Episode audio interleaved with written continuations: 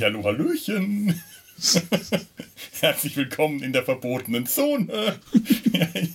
die Musik ist tatsächlich etwas zu fröhlich.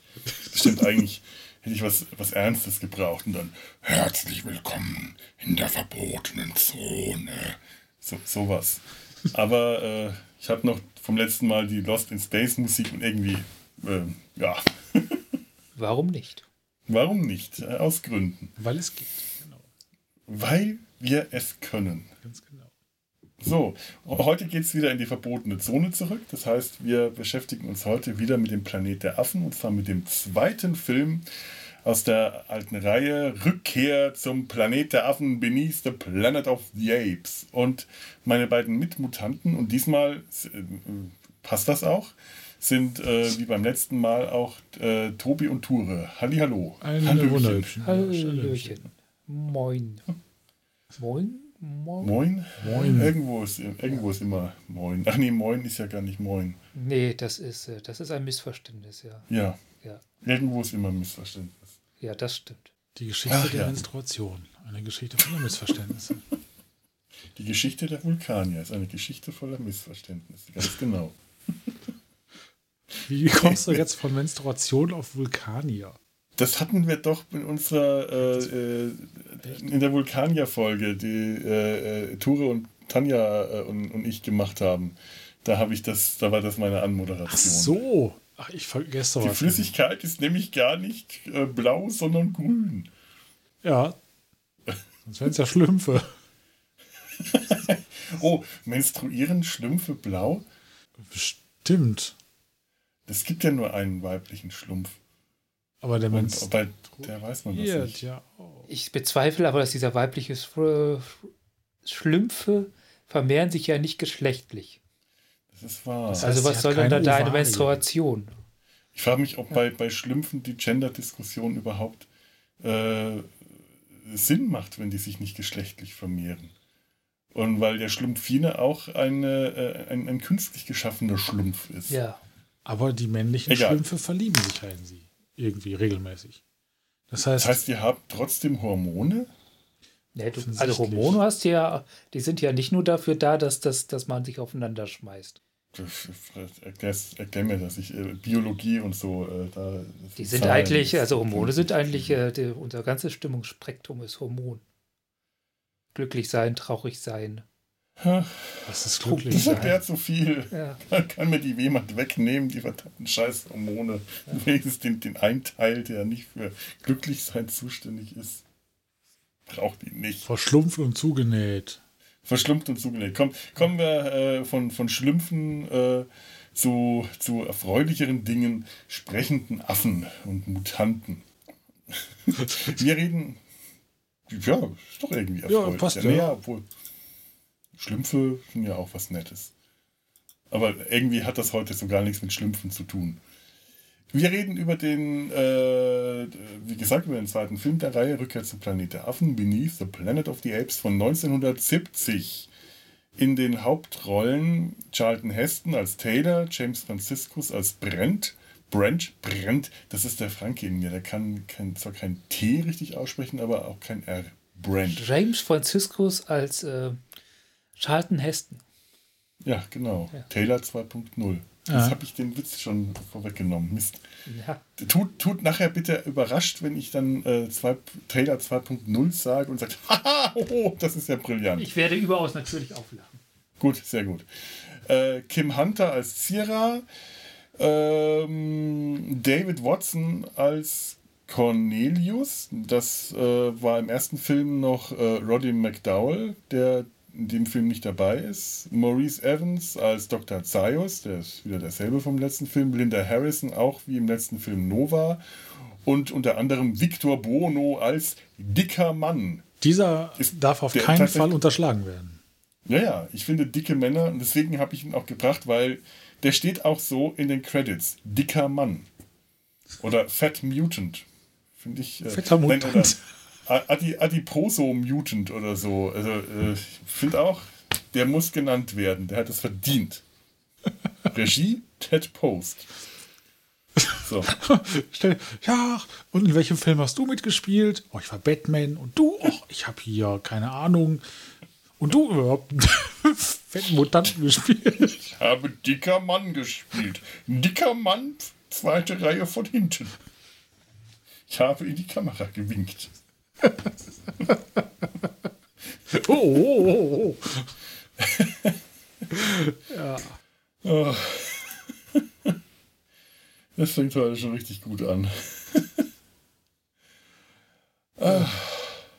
Ja, äh, von wegen Rückkehr zum Planet der Affen ist ja, also ich, ich, ich werde diese Folge ja ähm, Data seine Rückkehr in die verbotene Zone nennen.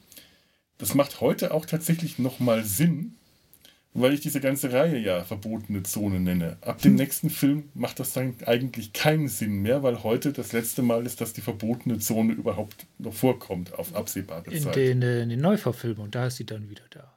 da gibt's die wieder? Ja, ja also ich glaube, die wird nicht so genannt, aber da gibt Oh. es. Äh, ich, ich weiß es nicht. Ich glaube, ich setze mich gerade in den Blödsinn. Na, bis dahin haben wir noch ein bisschen Ja. Zeit. Hm. Aber äh, Rückkehr in die verbotene Zone würde jetzt vom Film her auch äh, irgendwie passen. Also eher, zumindest zwei von den Charakteren vom letzten Film kehren ja in diesem Film in die verbotene Zone zurück. Ja, das habe ich auch schon drüber nachgedacht. Wer kehrt denn überhaupt auf den Planeten zurück? Der Einzige, der wieder auf den Planeten der Affen zurückschaut, ist, ist äh, zurückkehrt, ist der Zuschauer. Ja, der Kameramann. Ja, der, ja, der der Kameramann. Der, Bet- der, und der Tontechniker und, und der Betrachter. Ich glaube, da hat Ja. der deutsche ähm, Filmverleih, der den Titel äh, sich ausgedacht hat, auch einfach nur gedacht, ja, die Zuschauer kehren zum Planet der Affen zurück. Und ist ja ein zweiter Teil, dann ist es immer Rückkehr von irgendwas. Äh, ich glaube, solche Titel werden auch nicht nach inhaltlichen Kriterien vergeben. Nee. Oder halt meine, die Menschheit oder deren Vertreter. Ja, in dem Fall ja Nova und äh, äh, Professor Zaius. Der gehört ja auch in die verbotene Zone zurück. Da war der ja letztes Mal auch schon, zumindest am Strand. Ja. Und Nova kehrt in diesem Film auch wieder in die verbotene Zone zurück. Das Aber sie waren die ganze Zeit auf dem Planet der Affen. Ja. Ach so, ja, stimmt. Ja, heißt Erfahren ja, wir eigentlich, wie die der Affen heißt den. ja gar nicht so. Eben, erfahren wir das, wie der da heißt, also der Planet. Also wie die Nö. Affen den nennen. Monkey Boots. Nö, da der Affe seine Kokosnüsse Ob es auf dem Planet der Affen auch Monkey Island gibt? Das ist eine Frage. Und, und wenn ja, was ist das dann? Ist das dann ein, äh, so, eine, so eine Kinderkrippe oder ein Streichelzoo? Ich glaube, da lebt der dreiköpfige Affe. Ja. ja, wir könnten Guybrush Ob es dann, ob es dann da ein School, Isle, äh, ein School, School, äh, ein, eine Totenkopfinsel, danke, gibt, auf der dann ein riesiger Mensch wohnt.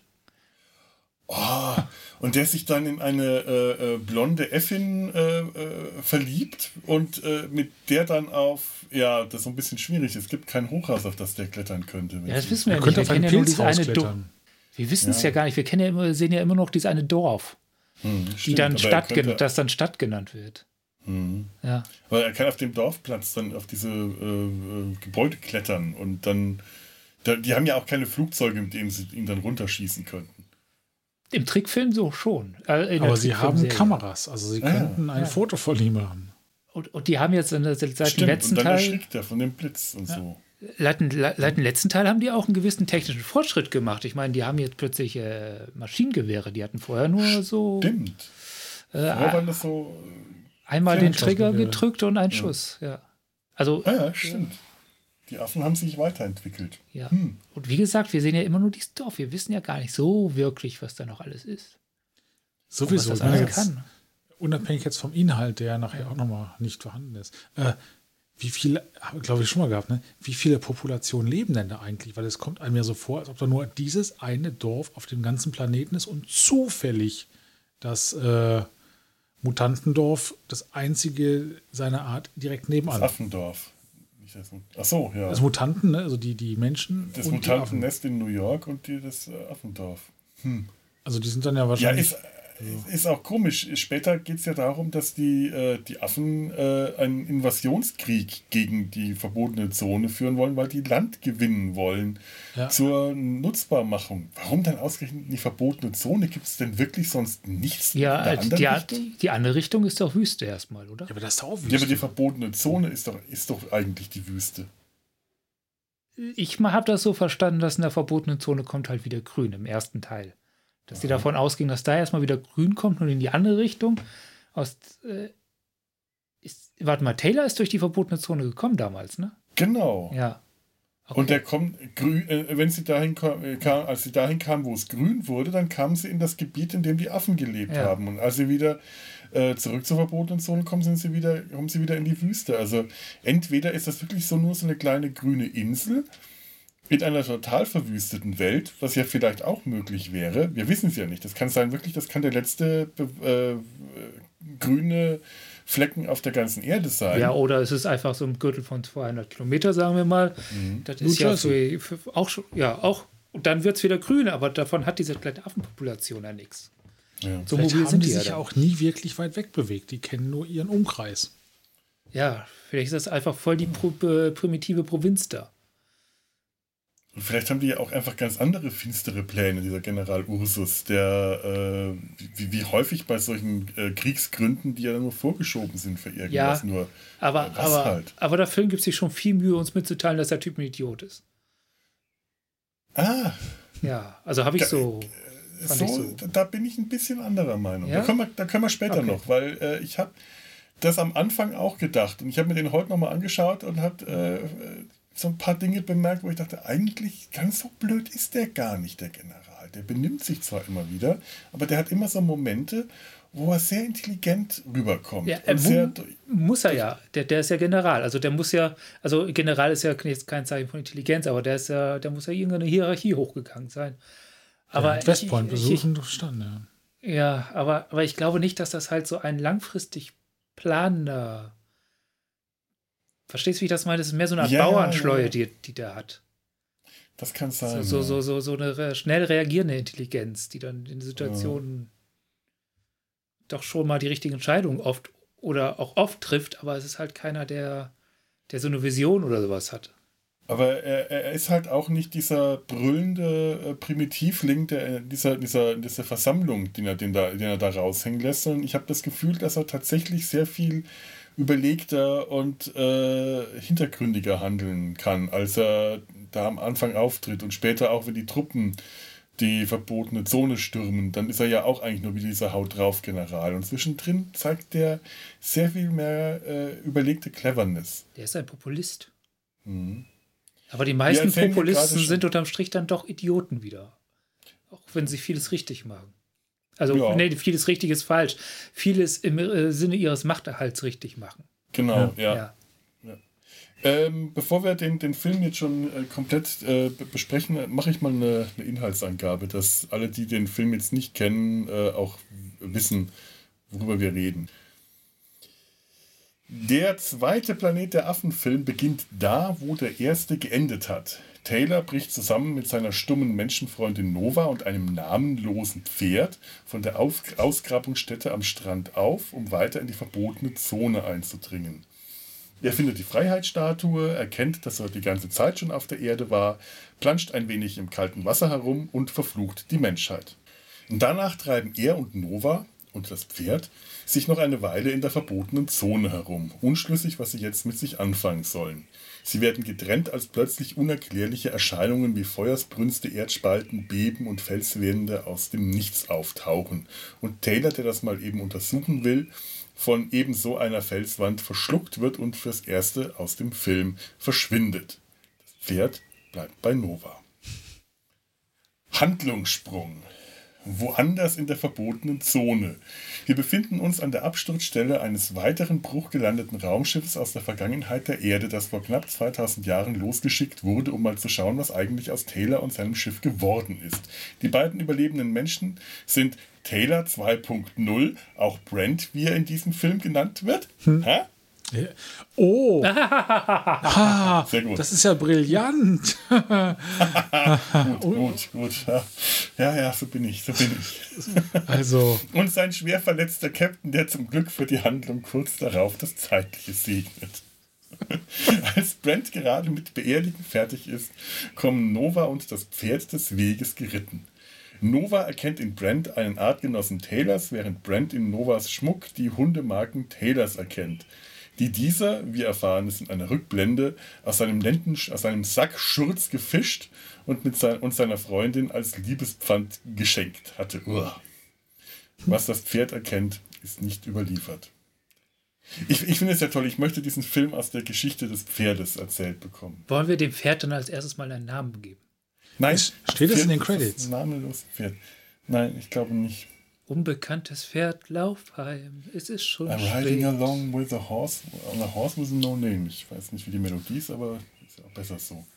Äh, ich meine, es gibt ja häufig, dass Filme äh, so große Comedy-Potenzial, äh, Filme aus der Sicht von Nebencharakteren erzählen. Dieses Pferd hätte eine Geschichte zu erzählen. Wenn es das, Mr. Ed äh, wäre, weil dann könnte es auch reden. Ich meine, was, was denkt dieses Pferd, wenn es von Menschen geritten wird? Was, was, was würde ein heutiges Pferd empfinden, wenn es von Tieren ähm, geritten wird? Würde das, das Pferd in Panik geraten? Denkt das ist denn ein, ein Mensch aus der Sicht eines Pferdes ein Nicht-Tier oder einfach nur ein Tier mit dem Potenzial, ein Arschloch zu sein? Jetzt können wir hm. natürlich direkt anfangen zu diskutieren, ob der Mensch denn überhaupt äh, gar nicht, nicht ein Tier ist. Ein vernunftbegabtes Tier, aber was macht das für das Pferd für einen Unterschied? Nee, vernunftbegabt, das halte ich schon wieder für optimistisch. Wir können das sehr philosophisch auseinandernehmen. Mhm. Okay, kommen wir zum Film zurück. Wir, wir können später noch auf das Pferd eingehen. Denkt denk ruhig mal drüber nach in der Zwischenzeit. Zusammen brechen sie auf, also äh, Brent, äh, Nova und das Pferd, kommen zur Stadt der Affen. Brent ist angemessen bestürzt beim Anblick der sprechenden Affen. Das Pferd äh, wird irgendwo zurückgelassen, damit es an ähm, Büschen knabbern kann beobachten eine Ratsversammlung, in der der Gorilla-General Ursus zum totalen Krieg gegen die Menschen in der verbotenen Zone aufruft. Brent und Nova entkommen knapp einem patrouillierenden Gorilla. Brent bekommt einen Streifschuss ab. Nova bringt ihn zu den Schimpansen Zira und Cornelius, mittlerweile verheiratet, die die Wunde verarzten äh, ihn mit Informationen und stinkenden Lumpen zur Tarnung versorgen, damit er und Nova, also damit Brent, er und Nova wieder in Richtung verbotene Zone aufbrechen können, um Taylor zu finden. Auf dem Weg dorthin wird das Pferd erschossen. Nein. Ende des Films. Das war mein Lieblingspferd. Ja, und damit endet der Film dann. Das wäre jetzt aus der Film, der Film aus der Sicht des Pferdes. Ende. Könnte es als viel aus der Sicht des Pferdegeistes weitererzählen. Aber viel mehr Handlung kommt ja auch nicht mehr. Nö, das Pferd hat das Spannendste mitgemacht. Muss ja. man jetzt einfach mal sagen. Es war tragisch, aber wir äh, nehmen Abschied von einem Pferd ohne Namen. Brent und Nova werden von Gorillas gefangen genommen, in Ciras Zoo verschleppt, dann in einen der üblichen Käfigwagen zum Truppenübungsplatz abtransportiert, können aus dem Wagen entkommen, fliehen auf zwei, wahrscheinlich auch wieder namenlosen Pferden, die den Wagen gezogen hatten und können schließlich vor dem Gorillas-Suchtrupp in einer Höhle verstecken. Was aus den Pferden wurde, ist nicht bekannt. Wahrscheinlich grasen sie irgendwo friedlich in der näheren Umgebung, bis irgendwann plötzlich der Planet explodiert. Ende. Und die Pferde sind tot. Wieder aus der Sicht der Pferde, auch ein relativ kurzer Film. Irgendwas rumort hinter uns auf dem Wagen. Wir geraten mal eben in Panik, das ist so laut. Dann wird der Wagen abgehängt. Zwei Leute reiten uns, zwei Tiere. Dann steigen sie ab und wir grasen und drei Tage später explodiert der Planet. Ist doch toll, oder? Ja, und Alles, vor allem stellt da mal eine Kausalkette her. Ja. Ich meine, vielleicht hat das Pferd gerade irgendwas, vielleicht hatten sie Pferdesex verbotenen. Oder äh, und, und, und sehen das dann als Strafe des Pferdegottes. Oder sie haben von irgendeinem Busch gegessen, den sie bis dahin noch nicht kannten und äh, sehen das dann als äh, Kausalursprung für die für den Untergang der Welt an, in dem kurzen Moment, der den Pferden dann noch bleibt. Ich hätte ja. einfach auch nur ein Pferd an einen Frosch geleckt und sich das alles nur eingebildet. Das kann auch sein. Und dann kommt es aus der Dusche der und sagt, rat mal, was ich geträumt habe. Rückkehr zum Planet der Pferde.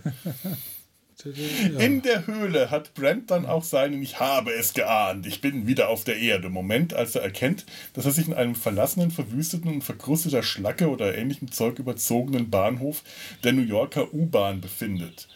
Ähm, Grüße an Lieutenant Garber, Zachary Garber von der New Yorker U-Bahn-Polizei. Warum? Ich dachte, jetzt kommt von Touren eine Reaktion. Was? Pelham 123 lässt grüßen. Oh. Und während sich äh, Brent und Nova, äh, irgendwo da auf den Schienen liegt dann auch noch die verkohlte Leiche von, ähm, äh, na, wie hieß er, Mr. White, Mr. Blue, Mr. Jetzt habe ich es kapiert. Jetzt habe ich die Verbindung tatsächlich hinbekommen. Rum. Äh, Ich glaube, Mr. Blue war das, oder? Blue White, ich weiß nicht. Also, äh, du hast den Film vor kurzem erst gesehen. Ich. Ja, äh, ich, ich schneide gerade sogar die Besprechung, aber ich glaube, der, der Chef-Entführer war Mr. Blue. Warte mal. Wer war das nochmal? Ich habe den Namen jetzt vergessen. Ähm, Der Schauspieler? ja. Ich bin gerade dabei. Taking of Pelham 1, 2, 3. Und was bietet mir das Arschloch an? Die neuen Neuverfilmung. Film. Ja, natürlich. Die Neuverfilmung. Was sonst? Schrecklich. Es ist wieder mal so eine richtig klassische Inhaltsangabe, wie zu unserem besten Anfang. Robert Shaw. Robert Shaw als Mr. Blue. Robert Shaw. Ah, Ja. ja. Mr. Blue, ja. Ja. Also Blue. irgendwo da, während sie dann, während äh, sich Brent und Nova angelockt von einem äh, Brummen immer weiter in die Tunnel und rührende New Yorker Unterwelt begeben und irgendwann über die verkohlte Leiche von Robert Shaw hinwegsteigen müssen, geraten die Ereignisse in der Affenstadt ins Rollen. Der Orang-Utan, liebe Onkel Professor Zaius, bricht zusammen mit General Ursus und den Gorillatruppen zu einem heiligen Krieg gegen die Menschen in der verbotenen Zone auf. Ein Krieg, den er genauso wenig verhindern konnte wie die Antikriegs-Schimpansen-Demo, die von den so- Gorillasoldaten kurzerhand und auf Zaius Eingreifen hin friedlich aus dem Weg geräumt wird, damit die Truppen ihren Weg fortsetzen können. was ja auch Da, da, da merkt man den Film tatsächlich an diesen Stellen so sein Budget an. Also das werden ja so große gesellschaftliche Umbrüche erzählt mit Dorfbesetzung. So eine Demo von zehn Leuten. Aber ich, ich, ich mag das, ich finde das charmant. Ja, ich Ja. auch. Nein, wir wollen nicht, dass der Zaun die Koppel einfriedet. Nein, wir sind dagegen. Während die Truppen unterwegs mit erschreckenden Visionen konfrontiert und dank Onkel Zaius überlegener Orang-Utan-Intelligenz auch fertig damit werden, erleben auch Brent und Nova so einiges in New York. Ein telepathischer Befehl bringt Brent fast dazu, Nova zu erwürgen. Sie werden von einem Gremium aus telepathischen Menschen verhört, nehmen in einer Kathedrale als eine Art Ehrengäste an einem Gottesdienst teil, bei dem ein Haufen choräles singender Robenträger nicht nur eine Atombombe anbeten, sondern auch ihre Gesichter abnehmen. Darunter kommen entstellte, abstoßende Köpfe ohne Haut und mit blau-rot verfärbtem, eklem Fleisch hervor. Mutanten, die durch Jahrtausende lange, langes Leben in der radioaktiv der zerstörten und zerstrahlten Stadt zu mächtigen, wenn auch hässlichen Telepathen geworden sind, die Illusionen und Suggestionen erschaffen können, auch wenn ihre Kraft gegen die dickfälligen Schädel der Affen scheinbar nur begrenzt zu sein scheint. Während die Affen wie schießwütige Ikonoklasten in die Tunnel und Hallen der Mutanten. Ja, Angeber. Ikon nicht nur äh, eines meiner Lieblingsschimpfworte von Captain Haddock, sondern ähm, auch äh, ja, Ikonoklasten halt. Schlag selber nach. In die Tunnel und Hallen der Mutantenstadt vordringen und sich zeigt, dass die Befürchtungen des Obermutanten Mufti zutreffen, die telepathischen Kräfte der Menschen können gegen die Affen tatsächlich nicht so viel ausrichten, werden Brent und Nova in eine vergitterte Zelle gesteckt, wo sie einen alten Bekannten treffen, den wir schon fast vergessen und möglicherweise auch nicht besonders vermisst hatten. Taylor 1.0, der sich mittlerweile was anziehen durfte. Wahrscheinlich damit man sie voneinander unterscheiden konnte oder so. Taylor nackt, Taylor angezogen. Ja. Doch die Wiedersehensfreude ist nur von kurzer Dauer. Die Mutanten hetzen mit einem telepathischen Befehl Taylor 1.0 und 2.0, wahrscheinlich in der Absicht herauszufinden, wer nun das Original und wer der böse Kirk-Zwilling ist. Ich wehre mich gegen auf. das 1.0 und 2.0 Ding. Ja, Ja, das setzt ja voraus, dass der eine Taylor eine Verbesserung gegenüber dem anderen ist. bestimmt. Ich würde, ich würde ihn den Schatten-Taylor nennen. Der Schattentaylor. Ja. Oder ja. Reloaded. Reloaded. Reloaded, ja. Obwohl das Taylor könnte ja auch wieder besser sein. Aber Schatten-Taylor gefällt mir tatsächlich auch besser. Sch Schattentaylor ist, Ja. ist tatsächlich besser. Also, Ja. Das unterstreicht uns das Dunkle, das äh, Mystische. Ja, ja. Taylor und Schattentaylor gegeneinander auf. Der Kampf ist heftig und wäre beinahe böse ausgegangen, hätte nicht Nova für einen kurzen Moment den Bann gebrochen, als sie ihr erstes Wort spricht. Nein, nicht Papa, sondern Taylor. Was Aber lustiger wäre, Moment.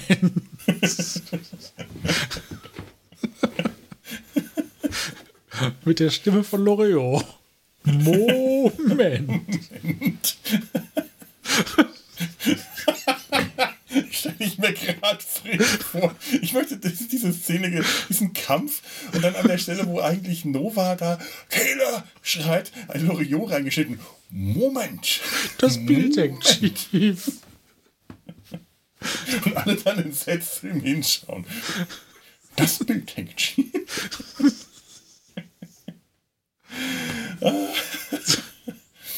Taylor und Brent können den sie bewachenden Mutanten überrumpeln und später auch aus der Zelle ausbrechen, nur um in die Affeninvasion zu geraten, mitten rein in eine Schießerei, in der Nova bedauerlicherweise ums Leben kommt. Nach kurzer Trauer hetzen Taylor und Brent weiter in Richtung Kathedrale, denn Taylor, der offensichtlich mal Atombombenexperte war, bevor er Astronaut wurde, konnte aus der Beschreibung Brents erkennen, dass es sich bei dem Gott, den die Mutanten anbetet, um die mächtigste aller Atombomben handelt, Alpha und Omega, die Doomsday-Bombe, der jüngste Tag, die eine Bombe, die in der Lage ist, den ganzen Planeten zu Asche zu verbrennen, wenn sie gezündet wird. In der Kathedrale spitzen sich derweil die Ereignisse zu. Die Affen haben alle Mutanten umgebracht, haben den Gott gestürzt, das heißt die Atombombe flachgelegt, ganz wie es Weiland den Statuen von Saddam Hussein und anderen entmachteten Diktatoren geschehen ist – daher auch ne, Ikonoklasten, mhm. und fummeln gerade an dem großen roten Knopf herum, als Brent und Taylor dazu kommen, gerade mal rechtzeitig, äh, gerade dazu kommen, gerade mal rechtzeitig, um sie davon ablenken zu können, drauf zu drücken und den ganzen Planet der Affen, von dem wir ja nicht wissen, wissen, ob sie ihn so nennen, in die Luft zu jagen. Es kommt zu heftigen kurzen Kämpfen und Schießereien, bei denen nicht nur ein Haufen Affen, darunter auch der General, sondern auch der ohnehin immer überflüssige Schattentaylor ums Leben kommt. Weil Taylor, wie nennt man das? Schatten, aber wenn der eine Schattentaylor heißt, muss der andere Taylor. Sonnentaylor? Nein, er ist, das, er ist der Original und der andere ist bloß sein schwammiger Schatten, den er wirft. Oder Hashtag, ja, Official, Hashtag Official Taylor. Ja weil, weil Official Taylor die Schnauze voll hat, selbst verletzt ist und der doch so nette Onkel Zaius ihm aus unerfindlichen Gründen nicht helfen will, beendet er das Ganze kurzerhand gemäß seiner nihilistischen Trollnatur. Er schleppt sich zum Kontrollpult der Bombe, drückt mit letzter Kraft den großen roten Knopf herunter und, Zitat Erzähler des Films, in einem der zahllosen Milchstraßensysteme liegt ein mittelgroßer Stern und einer seiner Satelliten, ein grüner, unscheinbarer Planet, existiert nicht mehr. Grabottig, Zitat Felix Herzog. Und damit ist nicht nur die Erde, sondern auch der Film, nee, wahrscheinlich Herbert Feuerstein aus dem Mad-Magazin müsste grabottig sein. Egal. Und ja. damit ist nicht nur die Erde, sondern auch der Film. Und wenn es nach Charlton Heston gegangen wäre, das gesamte Franchise am Ende. Wenn es nach Ende. Charlton Heston gegangen wäre, wäre das ganze Franchise schon nach dem ersten Film am Ende. Eben, ja. Ende. Und vielleicht sogar vorher. Entsprechend motiviert hat er jetzt auch noch mal mitgespielt. Ja, der hat ja überhaupt nur, äh, äh, der hat ja tatsächlich nur mitgespielt, um das Franchise zu beenden. Ja, hat nicht das geklappt. war ja wirklich der ganze Plan, den er hatte. Er wollte äh, nur mitspielen, wenn seine Figur dabei stirbt und wenn die nach äh, Minimalzeit stirbt. Ja, aber das heißt ja nicht, dass er da, dass, dass die Bedingung war, das Franchise zu beenden, sondern dass das Franchise ihn absolut ab sofort in Ruhe lässt. Nein, aber ja. das Ende vom Film war tatsächlich eins, das, das war seine Idee gewesen. Ja. Und ja, er hat dann später auch, auch gesagt, das hat er gemacht, damit äh, es keine Fortsetzung mehr geben kann, unterschätze, um das Ganze zu beenden. Unterschätze die Kreativität von Drehbuchautoren nicht. Oh ja. Ja. ja der, der, hatte, der hatte scheinbar, also der hatte keinen Bock auf eine Fortsetzung, was damals verständlich war hat erkannt, dass, sie, dass er das, das Studio erpressen kann, weil die brauchten dringend einen Kassenschlager. Also äh, waren die darauf angewiesen, dass so ein großer Name wie Charlton Heston, der war ja ein Star, äh, die Leute ins Kino lockt und dann konnte er ihnen seine, äh, seine, seine, Bestimmungen diktieren. Und mhm. das ist schon, äh, ja, ein bisschen lausig eigentlich. Ich meine, das hätte man jetzt alles auch ohne äh, Brand, mit, nur mit Taylor machen können, wäre viel sinniger gewesen. Oder man hätte, es, man hätte komplett auf Taylor verzichten müssen und äh, eine komplett neue Geschichte erzählen sollen. Aber so ist es so ein bisschen. Äh. Es ist ja so. das noch funktioniert. Ich glaube, das hätte fast noch funktioniert, wenn man Taylor aus der Gleichung gestrichen hätte oder aus Taylor eine, wie soll ich sagen, nur noch eine Art. Äh, eine Legende. Ja, genau. Das, das, ich meine, die Motivation, Taylor zu suchen, die könnte man jetzt diskutieren und so, aber die, die funktioniert immer noch, selbst wenn Taylor am Ende nicht gefunden wird. Ja. Ja. Das wäre tatsächlich immer noch möglich gewesen. Also, also, sie hätten sogar den Anfang mit ihm drehen können und hätten ihn einfach am Ende rauslassen können. Das wäre gar nicht so unspannend gewesen. Also, dass er quasi mhm. auf den Spuren von Taylor ist. Also, dass, dass, dass er Taylor dieser Mutantstadt war, aber, er, aber Brent immer so ein bisschen hinter dem her ist und ihn nicht zu greifen kriegt. Ja. Ja. Also ist so wirklich nötig war Taylor für den Film nicht und Brent hätte auch äh, genauso schön wie Taylor theatralisch auf den roten Knopf drücken können.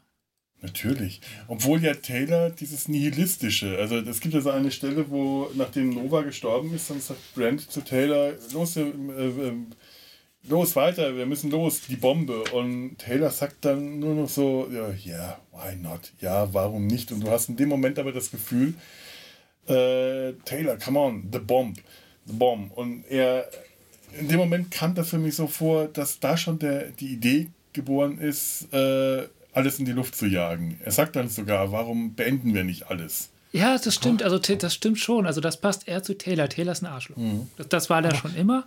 Taylor ist ein Nihilist. Ja, ist dem, mit welchem aber Anspruch? letztendlich hätte man auch den Knopf einfach, weißt du, so hätte ein Stein runterfallen können oder, oder der mhm. Chefmutant wird erschossen und fällt auf den roten Knopf oder, oder oh, oh, oh. Der, der, der Aff Oberaffengeneral fällt drauf. Also den, es gibt tausend Millionen Methoden, mhm. rote Knöpfe zu drücken. Ja, stimmt. Aber was maßt er sich an, einfach alles zu zerstören? Nur weil der das Ja, vor allem ist es, ist es ja auch derselbe Taylor, der, der, der ganz, ganz theatralisch vor, vor der Freiheitsstatue zusammengebrochen ist mit ihr Schweine. Ja, und, und der, am Ende macht er das, beendet macht er das selber. Ja, ja, weil er maßt sich's an und im ersten Teil sagt er ja auch, ich vermisse die Menschheit überhaupt nicht. Nee. Was für ein egoistischer ja. Penner. Ja, aber ja, ist er ja auch. Also der, das wird nie was anderes behauptet. Der wird direkt so eingeführt. Der, Im ersten Film. Und das ist tatsächlich was, was den neuen zu einer Art Schatten macht, weil der hat, der hat eigentlich gar keine wirklichen charakterlichen Eigenschaften. Der, der, der, der marschiert einfach so durch diesen Film durch und ist so ein bisschen. Ich fand, es hatte so, so, so wie er diese Affenwelt erlebt, aber es hatte auch viel mit der Präsentation zu tun gehabt. Das hatte viel was mit einem Themenpark gehabt, als würde er durch so ein mhm. komisches Disneyland gehen.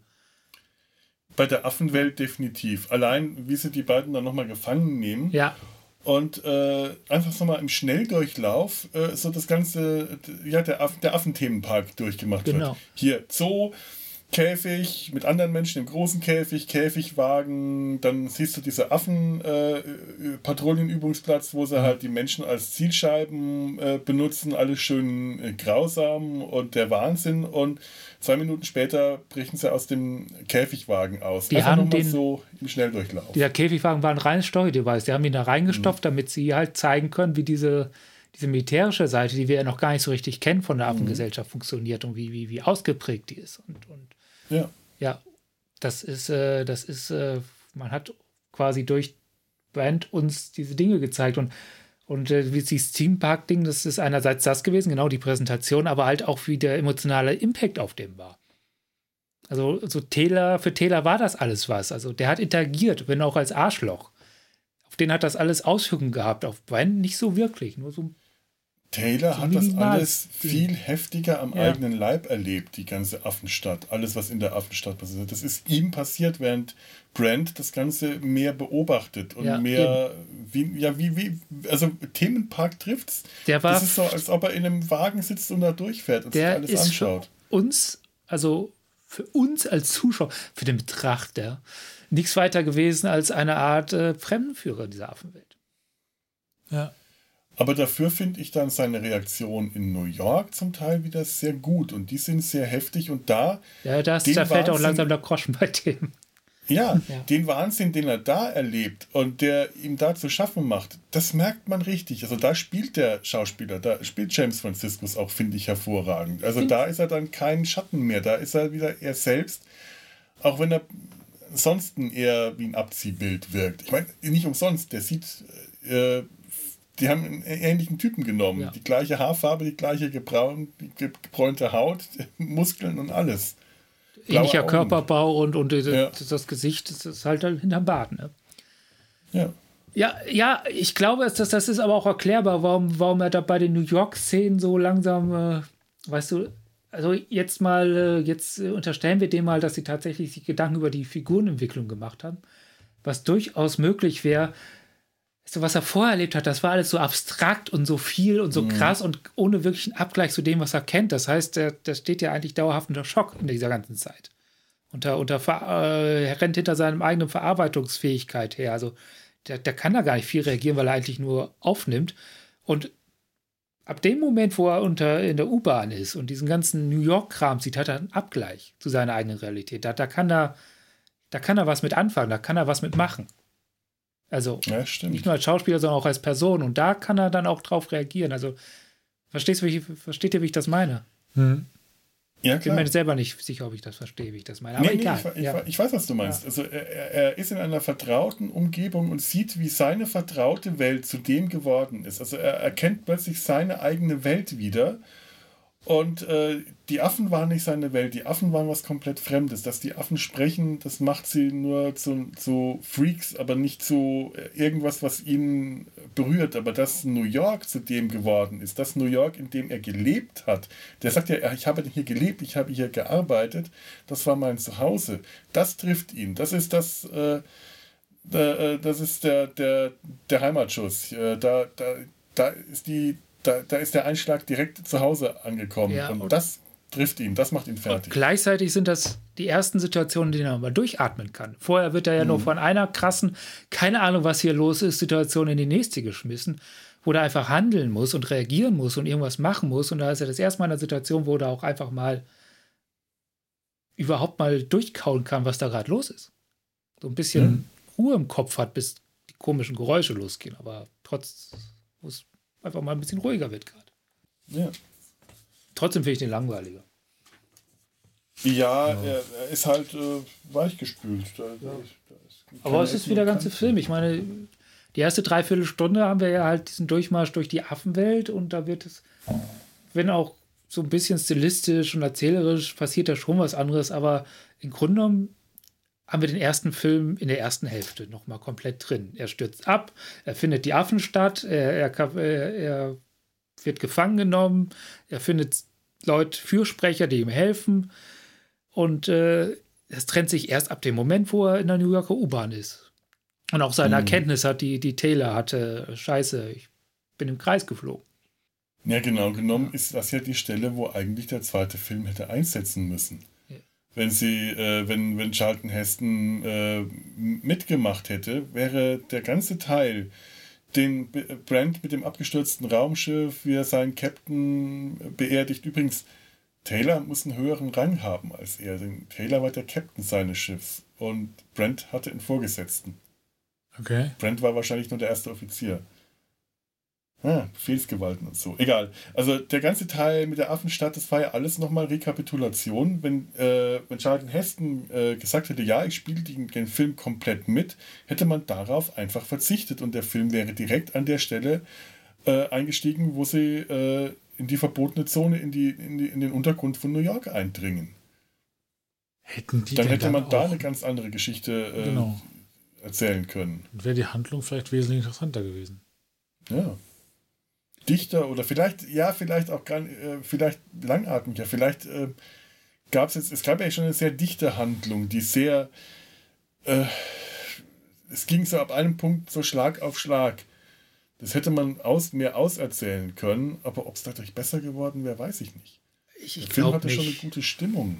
Also, Also ich, man ich hätte glaube auf nicht jeden Fall unbedingt, was- weil, weil so ab dem Moment, wo wir halt in, in der Stadt sind, das, also da ganz besonders ist das so eine typische Dyspo- Dystopie, wie sie halt in dieser Zeit ganz oft waren. Also plus äh, die Angst vor, vor, vor, vor der Atomkatastrophe, diese Mhm. Mutanten, das sind alles so Sachen, das ist so, so ein Look and Feel, wie es absolut typisch war für die frühen 70er und späten 60er Dystopien.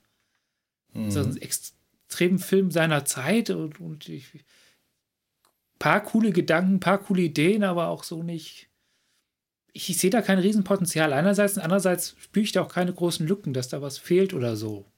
Also ich hätte es ja schon ja. ganz gerne erzählt bekommen, wie die Menschheit oder dieser Restmenschheit äh, zu dem dann geworden ist, was da ist.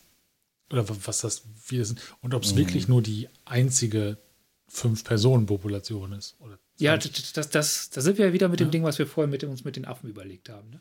Genau. Ob es danach mhm. da, da noch mehr gibt. Ja, stimmt schon. Also das wäre äh, auch, äh, man, man kriegt so wenig wieder, man kriegt immer nur so Stichpunkte wieder gezeigt.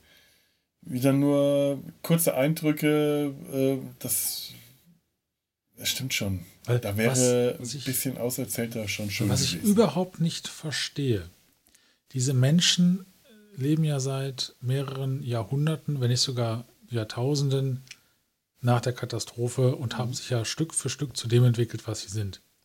Warum tragen die Menschen Gesichtsmasken? Ja. Ne? Äh, Warum? Für wen? Sie wissen doch, wie sie aussehen. Finden sie Kultur. sich hässlich? Kann ich nachvollziehen. Aber es ist ja nicht so, ich gehe mal davon aus, dass die Menschheit nicht morgens aufwacht und sagt, oh, unsere Fressen sind jetzt alle hässlich. Lass uns mal. Ich kann mir vorstellen, dass es tatsächlich, tatsächlich fast so passiert ist. Das, also ich habe das so verstanden, dass das gar nicht Evolution ist, dass das so peu à peu passiert ist, sondern dass das eine Strahlungsmutation als Folge des der. Ja, aber das geht doch aber auch nicht von jetzt auf. Bums ist. Ja, vielleicht ist das ja auch ein relativ schleichender äh, Prozess gewesen, dass sie ähm, als das angefangen hat, sich äh, ihre Gesichter verhüllt haben oder äh, sich eben geschminkt haben und dann Masken gebaut haben, um äh, ihre abstoßenden Mutationen zu verdecken, weil das, äh, weil sie so mit dem, dem, dem, dem, dem äh, mit ihren Ängsten oder ihrem Schmerz oder mit was auch mit der Psyche, psychischen Belastung besser zurechtkamen und dass sich das dann als eine Art gesellschaftliche Norm etabliert hat. Es kann auch gut sein, dass es bei wenigen angefangen hat und die das dann kaschiert haben. Mhm. Und ich dann die mit den, aber das Kaschieren überlebt. Oder das sind gar keine Masken, die sind modular. Ah, du meinst, das ist tatsächlich ihre äh, Haut und ja. die ist nur abziehbar. Ja. Schön. Das würde auch erklären, warum das eine äh, ziemlich diverse Gesellschaft ist. Warum die nicht zum Beispiel alle äh, kaukasisch sind, sondern äh, da auch äh, verschiedene Ethnizitäten vorkommen. Dass das jetzt eben nicht einer gesagt hat, so ich mache mir jetzt eine äh, die Maske von einem Afroamerikaner, sondern äh, das ist tatsächlich seine, sein echtes Gesicht gewesen, seine echte Haut. Er kann sie nur abnehmen. Wobei das könnte sich wieder auch erklären, wenn es Masken sind, einfach durch Familientradition. Dass quasi die, die, Art und Weise, wie die Masken gestaltet werden, vererbt wird. Aha.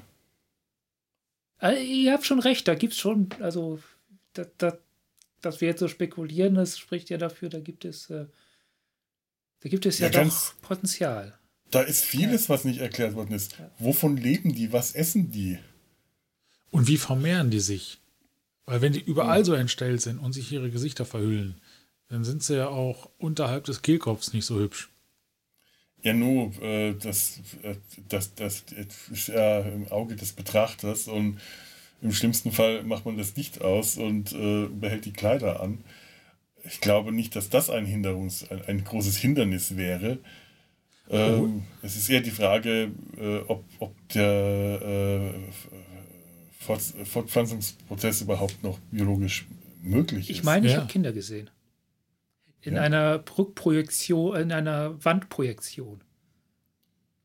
Als sie gesehen, äh, zugeschaut haben, wie Taylor äh, durch quasi vorgeführt wird, ist er an einer Reihe äh, an spielenden Kindern vorbeigekommen. Ja, stimmt. Ja. Ich bin mir jetzt nicht ganz sicher, ob das Kinder waren, aber ich möchte es nicht ausschließen. Sie waren klein und äh, also haben Ringelreihe gemacht kann. Ich bin mir nicht ja. sicher, ob das nicht Erwachsene waren, die irgendeinem Ritus gefolgt sind. Aber ich kann es echt nicht ausschließen. Es ja. können genauso gut auch Kinder gewesen also sein. Also ich habe es ich hab's für Kinder gehalten. Mhm, okay. Ein Gedanke, der mir jetzt gerade noch gekommen ist, vielleicht finden die sich gar nicht so hässlich, sondern sagen, das sind wir und sie verhüllen aber ihr, ihre eigene Schönheit, äh, um sie nur zu ganz äh, bestimmten äh, Ritualen quasi auch anderen zu zeigen. Ja, sie begleiten das ja mit dem Satz, äh, ich zeige mein wahres Ich. Mein Genau. Gott. Ja. Ja, das machen sie ja in einem Gottesdienst. Wenn sie das vor Gott machen, machen sie das dann vielleicht auch in intimen Momenten. Das kann ich mir gut vorstellen. Ja, warum nicht? Und nur weil wir die hässlich finden, muss uns ja nicht jeder hässlich finden. Ne? Eben, eben. Das ist ja eine Norm, die äh, durch nichts begründet ist, außer dass äh, wir sie nicht gewohnt sind. Ja. Und zu der Zeit war es natürlich wieder ein schöner Schockeffekt.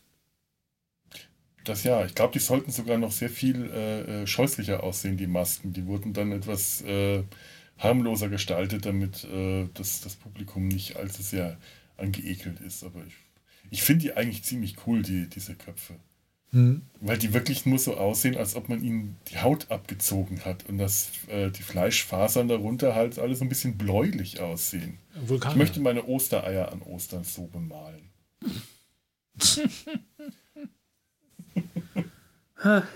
Na gut.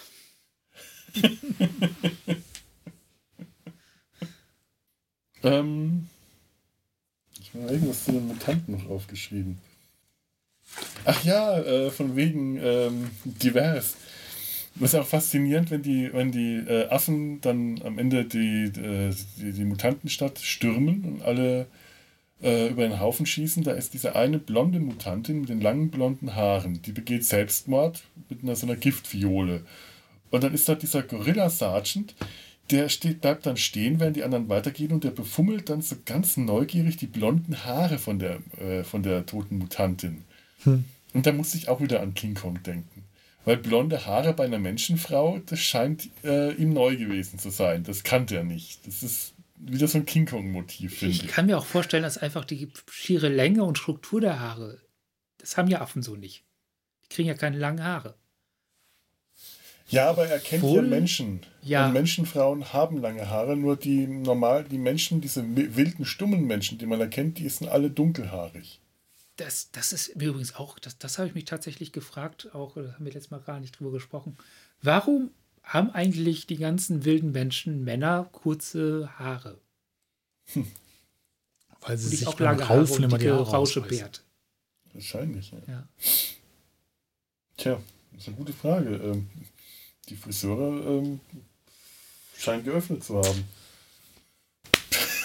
ich kann es dir nicht sagen. Wie war das bei, bei äh, Per Anhalter durch die Galaxie? Nur die Dienstleister sind mit auf die Erde abgestürzt. Friseure, Ja. Marketingmenschen und Telefonhörer-Desinfizierer. Ja. Sag mal, Mutanten, was war eigentlich der Plan mit der Bombe, den die da hatten?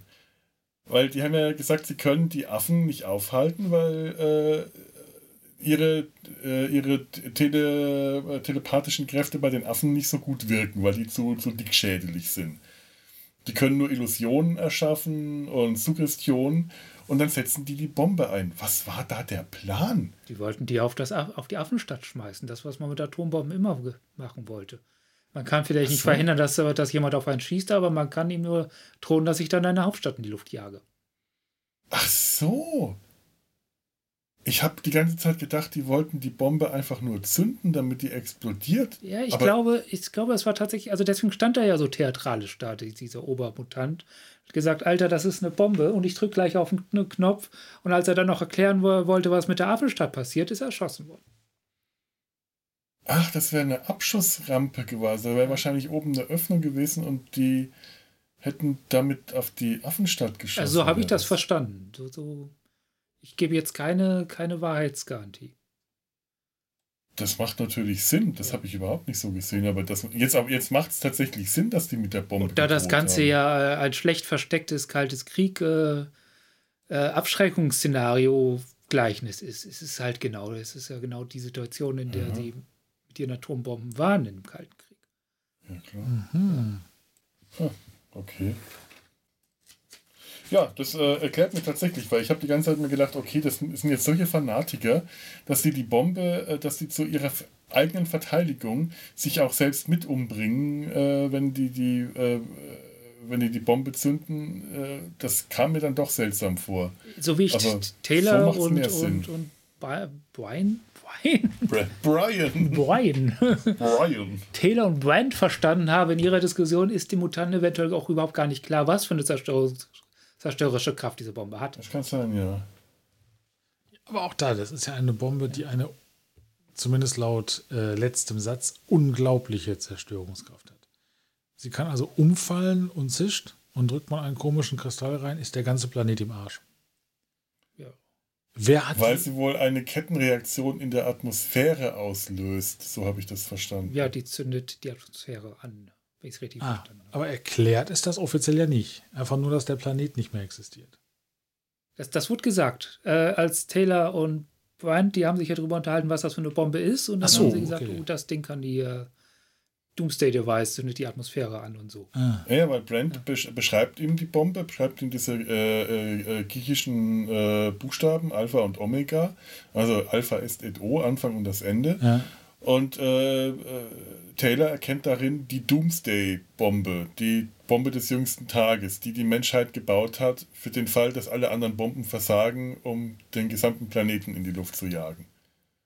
Und äh, das ist, wäre dann diese Bombe. Ah. Zum Glück gibt es nur eine davon. Das reicht ja auch. Ne? Er braucht es ja nicht. Das arme Pferd. Das, Ach, ist, ich- um, das ist umsonst gestorben für nichts. Ja. Das Leben hätte sich aber auch nicht mehr gelohnt. Stimmt. Pferdemutanten. Übrigens waren, anderes, waren andere Enden geplant. Das habe ich mal äh, äh, recherchiert. Das, was heißt recherchiert? Ist ein bisschen hochtrabend. Ich habe mal nachgeschaut, dass es verschiedene Enden geplant waren. Also statt dem Charlton Heston-Ende äh, alles in die Luft jagen und Film zu Ende, äh, war ursprünglich äh, unter anderem ge geplant, dass äh, Taylor, Brent und Nova entkommen können, bevor die Bombe hochgeht. Und das wäre dann keine Doomsday-Bombe, sondern nur eine äh, vergleichsweise harmlose Bombe, die einfach nochmal New York zusätzlich verstrahlt. Sie gelangen dann zur Affenstadt, befreien zusammen mit Zira und Cornelius die Menschen und gründen eine Affen-Menschengesellschaft. Und der Film endet dann hunderte Jahre später, so wie am Ende vom fünften Film, eine äh, Gesellschaft aus Affen und Menschen, Ja. wo es dann auch ein Affen-Menschenkind äh, war für den Film geplant. Also da gab es Masken dafür. Also ein Menschenaffen. Ein Menschenaffen, Affenmenschenkind. Sah Menschenaffen, creepy ja. Und in der letzten Szene sollte dann ein Gorilla-Mutant aus New York herauskommen, aus dem doppelt zerstörten New York, Jahrhunderte später, und eine Taube erschießen. Was haben die gegen Tiere? Tja, also das ist ja, was ich gerade beschrieben habe, ist eigentlich mehr oder weniger das, was sie nach, am Ende des fünften Filmes, da wo sie dann auch angekommen sind. Menschen und Affen leben zusammen friedlich in einer äh, friedlichen Koexistenz, aber eben noch so mit dem äh, Kniff, dass man die Geschichte trotzdem hätte weitererzählen können und diesmal gegen Gorilla-Mutanten Nicht gegen Aha. Pferdemutanten. und Pferdemutanten, natürlich, die darf man nicht vergessen. Die sind wieder unterschlagen Der worden. Planet Das der Pferde. Pferd. Angeführt von dem Pferdedonnergott Thor. Ja. Ja. Donner und Toria. Ja, ja. Und ein anderes Ende hätte äh, vorgesehen, dass Taylor, Brent, Nova, Zira und Cornelius zusammen mit dem Raumschiff fliehen können und zurück zur alten Erde, also im 20. Jahrhundert gelangen können. Er kommt einem auch bekannt vor, oder? Mhm. Ganz grob. Ich hätte es äh, nett gefunden, wenn es so DC-mäßig noch so Paralleluniversen aufgemacht werden irgendwann. Ja. Ja, so, ein- so ein Ape-Multiverse. ja, dann ein Planet, wo Pferde auf Affen reiten. Ja, Aber Pferde sind sehr groß. Du brauchst mehrere Affen, damit so ein Pferd drauf bequem sitzen kann. Ja, so, so ein Quattro-Affe. Mhm. dann tragen die Affen halt Sänften, äh, Pferdesenften. Aber möglich wäre das. Ja. Ich frage mich nur, Ja, wie ja. dann die Pferde eine Kamera bedienen wollen mit ihren Hufen. Einem mutierten Pferd wäre das sicher möglich. Vielleicht hat es dann Finger entwickelt. Ja, das, das, dann sind die halt weiter mutiert zu äh, Paarhufern. Hufern. Ja. Zu kühn. Ist weiter, Ja, ja. Oder, oder Unpaarhufer. Wir sind ja eigentlich auch mehr oder weniger Unpaarhufer mit unseren fünf Fingernägeln. Humperhufer? Humperhufer. Ja, ja. ja. Planet der Pferde. Planet der Pferde. Wäre auch ein schöner Titel. für die Folge. Und das Was ich bei dem Film großartig fand, ich meine wirklich großartig waren die Kulissen ab dem Punkt, wo sie in New York sind. Ja, Die waren schön. Also das waren ja zum Teil auch so, so äh, reinkopierte Dinge und so, aber trotzdem. Also dieses ganze, der so ein bisschen viel umgedrehte Kreuzte, das war schon ein bisschen, aber sonst einfach die Höhle, die, die, äh, die ganze, die ganze Mutantenstadt, der Weg dahin, das, Ja. das war alles, das war wunderbar. Das hat Spaß allein diese U-Bahn-Schächte und diese Schlacke-Höhlen Ja. und alles. Und dann so New York selber, das ja scheinbar auch in irgendeiner Art Höhle liegt. Die, die, die Schlacke, die so New York ja doch so ein bisschen halb verdeckt hat und die Bodenebene dann schon unterirdisch war. So wie bei Futurama. Ja, da habe ich auch kurz gedacht, ob es darüber nochmal einen neuen New York gibt. Dürfte nichts, das, das hat man ja eigentlich von außen gesehen, wahrscheinlich, äh, haben Wahrscheinlich nur nicht, ne? mutierte Käfer oder so oben drauf gelegt, aber unten. Aber toll fand ich auch so, so Wahrzeichen wie die Radio City Music Hall hat man äh, so erkennen, hat man gesehen und die New York Public Library alles so zerstört und verfallen und halb mit Schlacke begraben oder so ein Bus. Habt ihr diesen Bus gesehen, der da in dieser Schlacke eingebettet war? Den hat man zweimal gesehen. Die Affen sind auch nochmal dran vorbeigelaufen. Der sah cool aus. Das war echt. Das, das, das, das, das hat man so ges äh, gut gesehen, dass das halt mehr so, so, das waren so Collagen, ne? Hm. Keine Zeichnung. Hat man, aber es waren schöne Collagen. Also das, das hat Spaß gemacht, also mir. Hm. Ja, das stimmt. Darf ich noch ein bisschen besser wissen über mutierte Käfer? Ja, ja. Oh ja. Wir, wir haben hier seit ein paar Jahrzehnten äh, in Europa, also am Rand äh, in Europa, so ein Versuchslabor, was passiert mit starker Strahlung und Tieren. In Tschernobyl. Ja. Und da hat man herausgefunden, dass zum Beispiel Käfer und andere nicht so langlebige Tiere da kaum was von abbekommen. Einfach weil sie nicht lang genug leben, damit das äh, die, die Gene zerschießen. Ah. Die haben doch was, also die, die, denen ist es nicht egal, aber, aber so einen großen Impact hat das auf die nicht. Desto kürzer dein Leben ist, desto besser kommst du mit starker, Sta- also starker Hintergrundstrahlung. Äh, desto näher du da natürlich kommst an äh, ein Kernschmelzding, da, da stirbt dann irgendwann alles. Aber Ja. so dieser erweiterte Bereich, der für Menschen schon so ist, dass du da leben kannst, aber du hast halt sehr gute Chancen, dann an Krebs zu verrecken, ist den Käfern egal.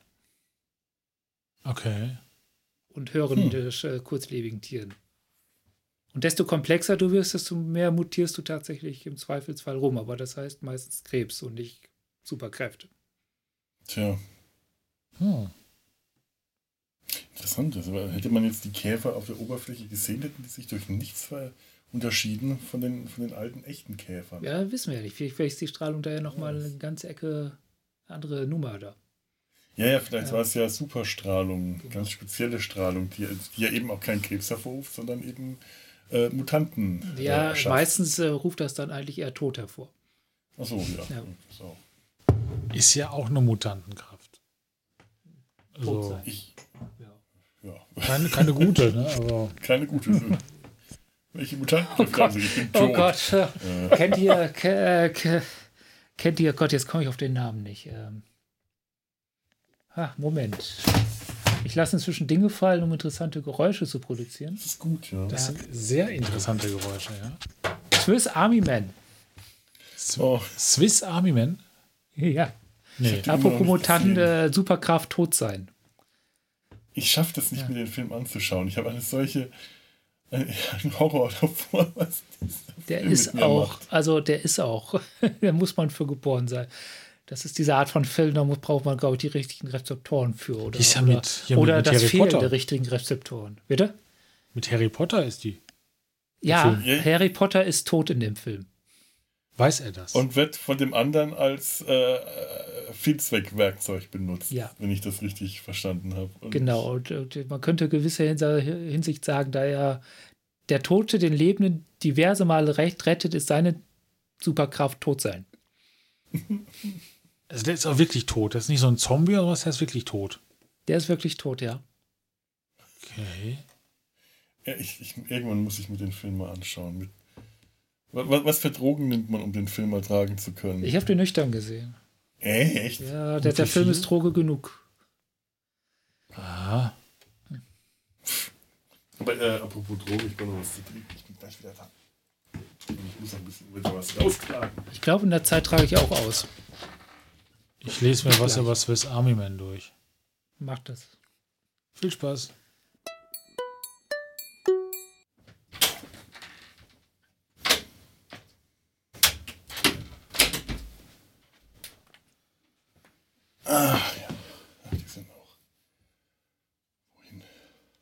Ich habe mir jetzt gerade durchgelesen die Handlung zu Swiss Army Man.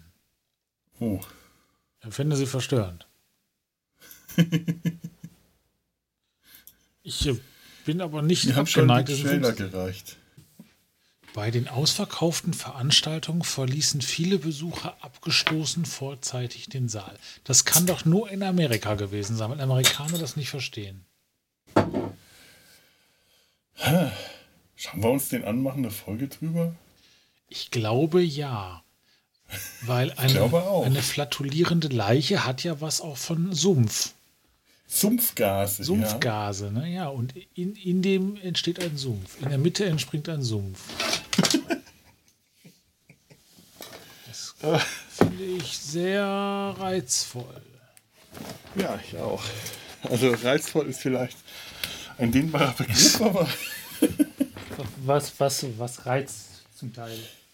Swiss Army Man, wir, müssen, wir müssen eine Folge darüber machen. Müssen Im wir. Sumpf. Denn äh, sich, äh, flatulierende äh, Leichen, haben wir festgestellt, haben etwas von Sumpfgasen und so. Wie es der Zufall so will, habe ich den Film hier. Sehr schön. Ah, und jeder Harry Potter-Film wird froh sein, dass Harry Potter endlich tot ist.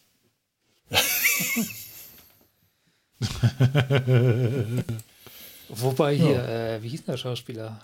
Daniel Radcliffe. Daniel Radcliffe. Ja, der, der, der ist ja, der hat sich ja nach Harry Potter sehr erfolgreich freigeschwommen von Harry Potter. Ja, Finde ihn als Schauspieler immer sympathischer. ich habe. Ich weiß immer noch nicht, ob er gut ist als gesehen. Schauspieler, aber sympathisch. Also ich finde, wenn eine Leiche spielt, der kann er nur sympathisch sein. Also ich, ich denke auch, also wer so eine Rolle spielt, ist eigentlich schon eine ziemlich coole Socke, muss man sagen. Einfach für die Rollenwahl. Ja. Ja, hat er aber viel so alternativen Krams und so gemacht dann. Und auch äh, so ganz auf Harry Potter. Hier SimCity hat er ja auch, hat er auch einen, einen stummen Killer gespielt. Ah ja. Kommen wir mal wieder zum Film. Ach ja, wir hatten ja noch was. Wir hatten ja noch was. Da war ja was. Ähm, kommen wir mal zu Zira und Cornelius. Also man merkt es im, im Englischen ähm, ein bisschen, dass es ein anderer Schauspieler ist. Aber die Maske ist äh, so überzeugend, dass man Roddy McDowell eh nicht drunter erkennen kennen hätte können. Und äh, im deutschen Synchro ist es, glaube glaub ich, die gleiche Stimme. Aber ich finde es interessant, die beiden als Ehepaar zu sehen. Also vor allem, das muss ja recht schnell gegangen sein. Die sind ja, äh, wie lange sind die aus der verbotenen Zone zurück? Und da haben die sich noch mit äh, Professor äh, Zaius, äh, da waren die nicht so auf gutem Fuß mit ihm. Da waren die eigentlich eher noch unter Anklage von Häresie und so. Sind sie jetzt aber auch noch nicht wirklich. Also es ist so, ich habe so das Gefühl, dass das dass, dass, äh, vor allem sehr äh, Darus, sehr Darf, mein Gott, die Namen sollte man nicht zusammenpacken. Ich sollte das nicht machen.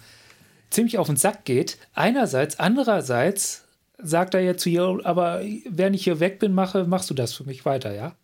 Also Eben. ja, ich habe das Gefühl, dass, dass, dass, dass er die nervig findet, aber gleichzeitig, dass sie halt Dinge macht, die er eigentlich so im Tiefen seines äh, Herzens auch gerne, aber aufgrund seiner Position und eventuell auch seines Alters und dass er eine gewisse Entwicklungsgeschichte hinter sich hat, auch gerne machen würde. Und das Gefühl hatte ich eigentlich bei Teil 1 schon, schon, schon ein Stück weit, wo, wo er sagt, ja, ich weiß, dass das alles so ist, aber wir können das halt so nicht sagen und weiterdenken. Aus politischem Raison kann er die Dinge nicht Sachen und äh, mach, sagen und machen, die Zira äh, sagt, Ja. äh, aber äh, die sie sich traut, das zu sagen, was aber sehr gefährlich ist, was sehr Genau. riskant ist. Und das war ein Stück weit in Teil 1 eigentlich auch schon so. Also die Entwicklung ist schon sehr, finde ich, konstant da. Also sehr. Da, da war ja auch schon so, dass er, dass er halt. Er, hat, er war ja erstaunlich ehrlich im ersten Teil, was sowas alles angeht. Dass er ziemlich klar gesagt hat, wie die Situation ist. Und äh, äh, ich weiß jetzt nicht, ob ich so viel reininterpretiere, aber ich hatte halt auch das Gefühl, dass er die beiden eigentlich gerade deswegen unterstützt, weil sie weitergehen und nicht trotzdem. Aber halt auch gleichzeitig nicht kann, wie er will. Ja. Aus verschiedenen Gründen. Und vielleicht nicht nur aus politischen Gründen, weil er, sondern auch da auf eigene Grenzen innere gestoßen ist. Dass da so ein mhm. kleiner Widerstreit in dem existiert. Ja, also ich habe ja. schon das Gefühl, dass man äh, durchaus annehmen könnte, die äh, Erlebnisse des ersten Films haben diese drei näher zusammengebracht. Dass er sich ihnen näher verbunden fühlt. Also äh, die Interaktion mit ihnen und diesem Ehepaar, die ist auch, finde ich, nicht so harsch wie im ersten Film, sondern das hat eher was Väterliches, also ja. was Onkelhaftes, also väterliche Belehrungen. Er wirkt auch in, in, so, in solchen Dingen wie bloß keine Gewalt, äh, wirkt er sehr viel ähm, jetzt wollte ich gerade menschlicher sagen, humanistischer ist natürlich auch das falsche Wort. ähm, simianistischer, keine Ahnung. Also äh, sanfter pazifistisch, äh, wenn, wenn sie ihm vorlügt, äh, Cornelius hat mich geschlagen, weil sie irgendwie diesen blutigen Lumpen noch ja. hat, mit dem sie vorher Brand versorgt hat, dann, dann findet er das ganz schlecht. Gewalt, das kann er nicht gut heißen. Und ich glaube der, der, aber auch, dass er ihr das nicht wirklich geglaubt hat, er kennt die beiden ja. Hm. Das, das ist ja eigentlich sehr off-Ehe. Also wie, äh, gar nicht das, wie, wie wir die beiden sonst erleben, dieses Ehepaar. Es kann sein, aber wenn er das ja. durchschaut, dann fragt er nicht nach, was dahinter steckt. Ja, bewusst nicht. Weil sonst kriegt er ja Antworten. Die will er ja nicht. Kann sein. Ja. Dann muss er möglich, sich ja positionieren, ja. wenn er es mhm. ja. erfährt. Ja. Ich fand übrigens äh, schönes Detail, wieder was ganz anderes, ist diese Tür, durch die er in die Wohnung reinkommt. Diese Türangel, die sitzt nicht am Rand der Tür, wo bei uns die Scharniere sind, sondern über so eine Achse so ein, ein, Stück weit versetzt im Inneren der Tür. Also so eine Tür, die sich um eine Achse dreht. Ja, und das wirkt direkt total exotisch und fancy und so, ne? Obwohl das genau. so, so, ein ganz kleiner Kniff ist, der dahinter ist. Ja. Ja, fand ich, fand ich gut. Worauf ihr achtet, Wahnsinn. Ja, Berufskrankheit. Ja, ja wahrscheinlich. Ja, so solche Dinge, die, das, schaut man immer hin. Es ist, äh, mir ist es auch jetzt wirklich gerade heute erst durch Zufall aufgefallen. Äh, vorher habe ich das wahrscheinlich einfach immer nur gesehen, aber nicht wirklich wahrgenommen. Ja, das, das ist das Schöne, wenn man Filme mehrmals schaut. Hm. Wenn, man, wenn man nicht mehr damit beschäftigt ist, einfach nur die Erzählung wahrzunehmen, dann kann man auch irgendwann sehen, was der Film einer darüber hinaus noch erzählt, einfach nur durchs Visuelle und so. Also einfach Details wahrnehmen, die man sonst übersehen hat, weil man sich ja ja, genau, solche ja, genau. Kleinigkeiten, genau. die auch was erzählen. Solche Kleinigkeiten, die einem auch, wo sich ja auch irgendjemand was dabei gedacht hat. Der Designer, der diese Tür entwickelt hat, hat sich was dabei gedacht. Das macht man ja nicht einfach mal so, sondern da war irgendjemand, der einen Gedanken hatte und sagte, ich, ich mache das jetzt absichtlich, gestalte diese Tür jetzt ein bisschen anders, damit die etwas fremdartiger wirkt. Das, Aber ist sie denn auch sinnvoller als eine heutige Tür? Ist sie für Affen logischer? Ich glaube, sie ist schwieriger. Ich glaube, sie ist schwieriger einzubauen als moderne als unsere Türen und schwieriger. Die kannst du halt mal nicht eben aus den Angeln nehmen, weißt du? Mhm. Weil du einen ja. Schrank durchschleppen musst. Aber dann ist die Frage, warum haben Affen so eine Tür?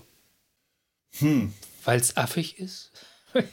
Nein, ja gut, aber ja. wir haben ja auch äh, Beauty Before Logic, also ganz viele Designobjekte, die ja. man hat. Äh, dass das Design auch sinnvoll sein, zu sein hat. Das ist eine Entwicklung, die sich zwar immer mehr durchsetzt oder durchgesetzt hat, die aber jetzt nicht so, äh, die, die relativ neu noch ist. Also ganz eigentlich, eigentlich war das der Ursprungsgedanke.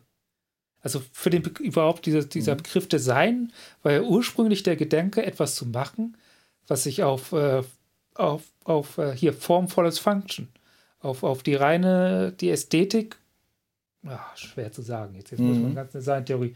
Aber Design hat sich ja abgesetzt vom Handwerk und von, von der handwerklichen Gestaltung, mhm. dadurch, dass es erstens industriell für, direkt für, für eine Großproduktion gedacht ist und zweitens sich auf das beschränkt, was es ist. Also ein Stuhl ist halt nur ein Stuhl und dann nimmt man alles, was nicht Stuhl ist, weg.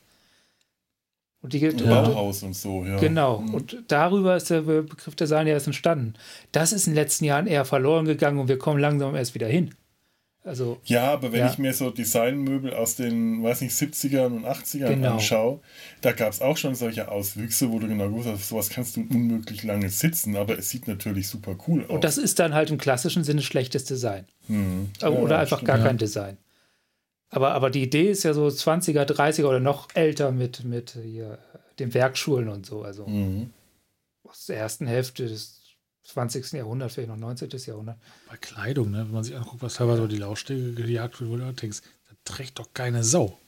Ja, das ist Kunst. Laufstege sind Kunst und Blödsinn. Meiner Ah. Meinung nach, das ist, das ist, das ist, das, das wird nicht gemacht, dass, damit, damit das jemand trägt. Ich meine, es wird gemacht, damit das jemand kauft, aber wer trägt denn sowas? Ja gut, äh, ja gut, ich meine, was, was, äh, was auch über die Laufstege läuft, ich meine, es gibt ja auch Pret-à-Porter-Mode, die dann eigentlich dafür gedacht ist, dass man sie direkt tragen kann. Aber auch da in der Alltagsmode äh, sieht man häufig Sachen, wo man sich fragt, das kann eigentlich unmöglich bequem sein. Ja.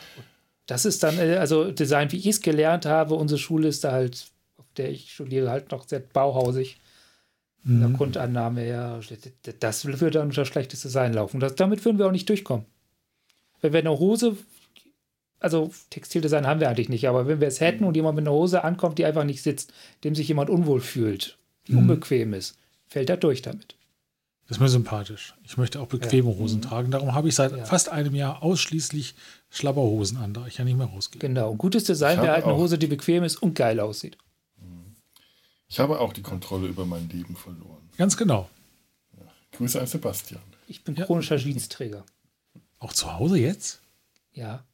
Ich bin da zu Ich mag nicht geworden. mit, ich, mit Jogginghosen nerven mich. Ich habe seit über einem Jahr keine Jeanshose mehr angehabt, weil ich da nicht mehr reinpasse. Ich werde immer fetter. Das, ja, das ist typisch Corona-Problem, ne? ja, in meine Ja, ich hab- Stoffhosen, ich hab das mit- geht noch, aber Ja. Ich trage sehr gerne sehr weite Yoga-Hosen. So diese ganz weiten, schlaffigen mit dem sehr tiefen Schnitt, wo äh, alles. ja, das kann ich sehr Platz gut nachvollziehen. Das ist wunderbar. Mehr kann man die Kontrolle über sein Leben nicht verlieren. Ja. Da kommt keine Jogginghose mehr mit. Sie würde aber noch drunter passen. Die, ja, ja, das schon. Ja. Ja, Wenn es kalt ist, ziehe ich auch mal eine drunter. Ist eigentlich die perfekte Superheldenhose, oder? Kannst du dein ganzes Kostüm drunter Ja, an. das passt alles, inklusive genau. Umhang und so. Da Ja. ja. auch rein. Ja. Was, weißt, was weißt du, was ich unter meiner, meiner Schlabberhose trage? Ich glaube ich nicht, du trägst keine Brille. Doch, Doch. Doch, du trägst eine Brille, stimmt. bin Brillenträger. Siehst du, was Corona macht? Ich vergesse euch. Oh Gott, ist das traurig. Wir sehen uns nur über, über Skype und da trage ich tatsächlich keine Brille. Ach. Nicht, weil ich das äh, scharf sehe. Ich brauche tatsächlich demnächst mal wieder eine. Ich, ich, ich brauche eine Gleitsichtbrille. Ich, Oh. ich sehe nicht mehr so gut. Das kann ich ja, so mit kurz vor der 50. Aber bei ähm, Skype ist es mir wurscht, ob ich scharf sehe oder nicht. Sache, du bist scharf. Arr, Wie, wie, ein, äh, wie, ein, wie ein Wasabi. Äh, Stäbchen. Wie ein Ingwerzäpfchen. Wasabi-Fleck. Ja. Ture war neulich geschockt, als ich zum äh, Skype-Tee, äh, nachdem ich das Ganze, mein Sushi aufgegessen hatte, das, meine Stäbchen in, in den Wasabi getunkt habe und den Wasabi gegessen habe. Dein Gesicht sah aus, als wäre es selbst geschockt gewesen, dein Gesicht. Das war's auch. Aber ich wusste ja, was mich erwartet. Oh, das war echt Es hat alles freigepustet. Ich liebe Wasabi. Also Wasabi pur ist, eine, ist ein Erlebnis. ein spezieller Fetisch, würde ich sagen. Nach Erlebnis sah es aus, ja. Aber, aber das Erlebnis war ein geteiltes Erlebnis. Ja, ja, ich habe Ja. euch daran teilhaben lassen. Okay. So, wo sind wir denn beim Film angekommen? Äh, oder beziehungsweise, das ist ja wurscht, wo wir angekommen sind. Was haben wir denn noch so? Äh, Sag mal, das Wasser, das die da trinken, da kommt ja irgendwann äh, so eine saubere Quelle da raus. Aus diesem äh, Trinkbrunnen, aus diesem Mhm. Brunnen, der vorher äh, ekliges, äh, wahrscheinlich radioaktives oder vergiftetes oder sonst was Wasser hat. Das ist doch eigentlich kein sauberes Wasser. Denn die Mutanten können ja nichts Materielles herstellen, sondern nur eine Illusion schaffen. Es sei denn, die haben Leitungssysteme und jemand hat einfach am Wasserhahn gedreht. genau, sie haben immer noch Klempner-Mutanten. Ja. Ja, irgendwie sowas brauchen, glaube ich, auch Mutanten. Also wir haben ja vorhin überlegt, was die essen und trinken und, und wenn die noch so diese Grundbedürfnisse haben wie wir, also verhungern und verdursten, dann brauchen sie ja doch sowas noch. Dann brauchen die auch Leute, die so die Arbeit noch machen.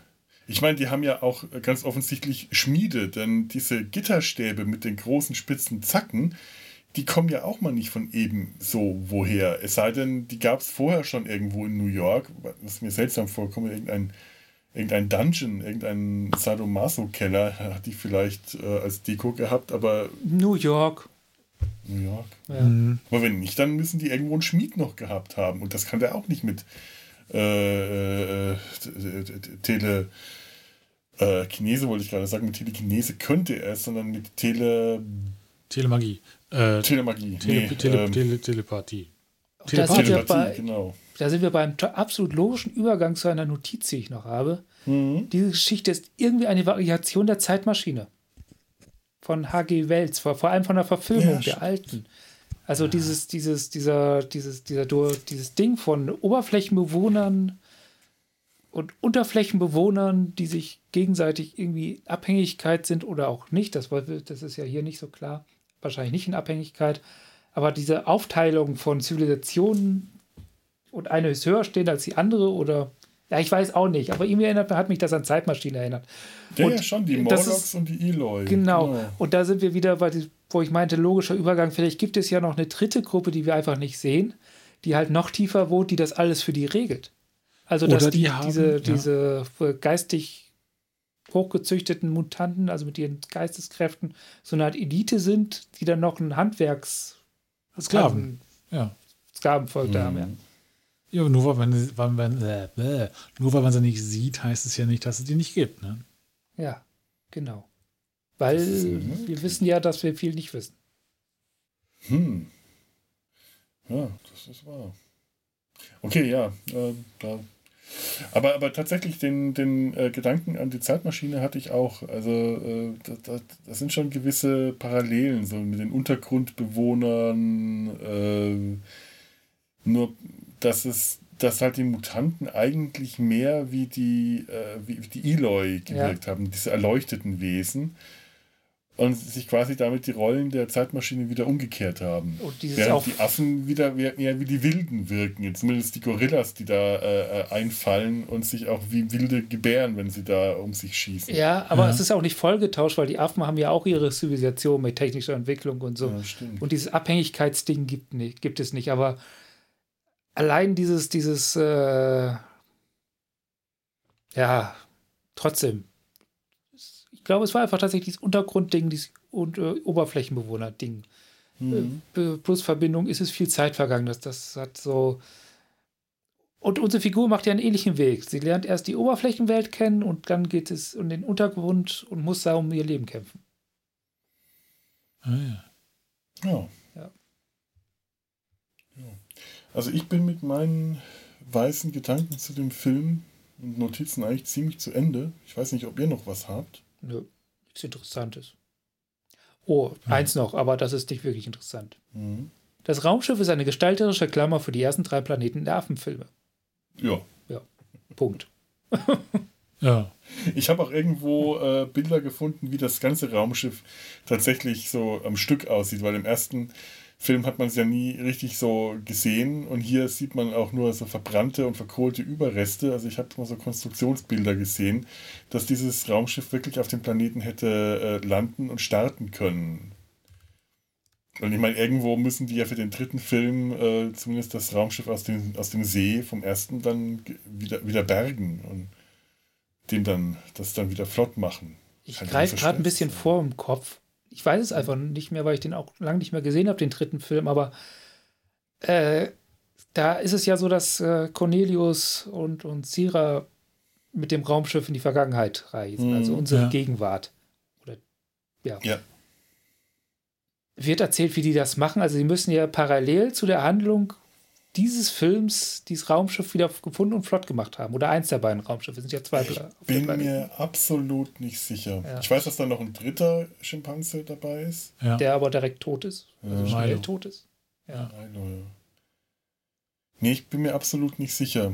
Auch was so diese Zeitreise angeht, die hier auch nochmal anders dargestellt wird als im ersten Film. Ja, auch anders erklärt, ne? anders erklärt. Zumindest wirkt es hier so, als ob die äh, eher irgend so einem, so einem Eddie begegnet sind. So einer, so einer, so einer, so einer ähm, so ein, Äh, so eine Art Anomalie, Anomalie äh, da wird die Hessline-Kurve wird, äh, wird, wird das genannt, aber ich glaube, die hatten wir auch schon im ersten äh, Teil. Nur hier wird das irgendwie mehr als Anomalie äh, dargestellt, durch die man durchfliegt, ohne dass das vorher beabsichtigt war. Während im ersten Film kam das so rüber, dass der Plan schon war, dass die äh, mit nahezu Lichtgeschwindigkeit äh, so schnell fahren, dass für die weniger Zeit vergeht, während für den Rest des Universums die Zeit langsamer Ja, also verläuft. im ersten Teil haben die klar gesagt, dass sie nicht davon ausgehen, dass sie irgendjemand lebend wieder treffen, mit Mhm. den sie gekannt hätten. Ja, und Ja. hier scheint die das ja ziemlich unvorbereitet getroffen haben. Zumindest der Skipper, der da am Anfang stirbt, der ist ziemlich geschockt davon. Meine Frau, meine Kinder die sind alle tot. Ja. Ja, es ist eh, also tatsächlich mit der Erzählung vom ersten Teil, dass sie halt wissen, dass sie irgendwann wesentlich später wieder erst zurückkehren und niemand mehr da ist, den sie kennen, Ja. macht die Grundannahme vom zweiten Teil, dass jemand ihnen gefolgt ist, weil sie ja nicht zurückgekommen sind, keinen Sinn. Ja. Ja. Aber wenn man den zweiten Teil, äh, was sie im zweiten Teil sagen, äh, als Grundvoraussetzung nimmt, dann macht es Sinn, dass jemand, dass sie gefolgt sind, oder zumindest macht es mehr Sinn, weil sie ja äh, nicht davon ausgegangen sind, dass die einfach mal weg sind und wir nie wieder was von denen hören können, sondern sie dachten, warum hören wir nichts von denen? Wir schauen mal nach.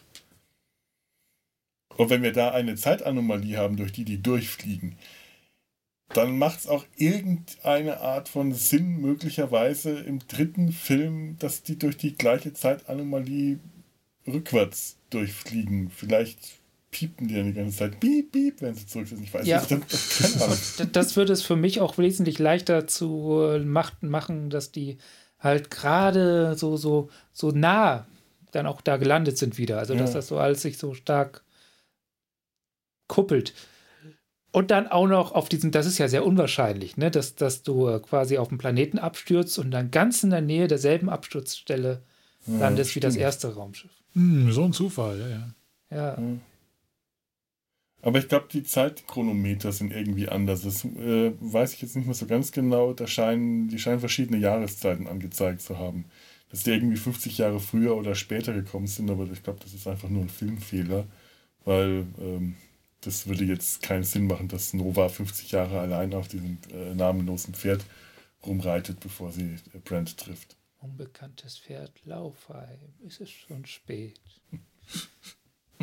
Das arme Pferd, 50 Jahre lang mit einer stummen Ollen am Rücken.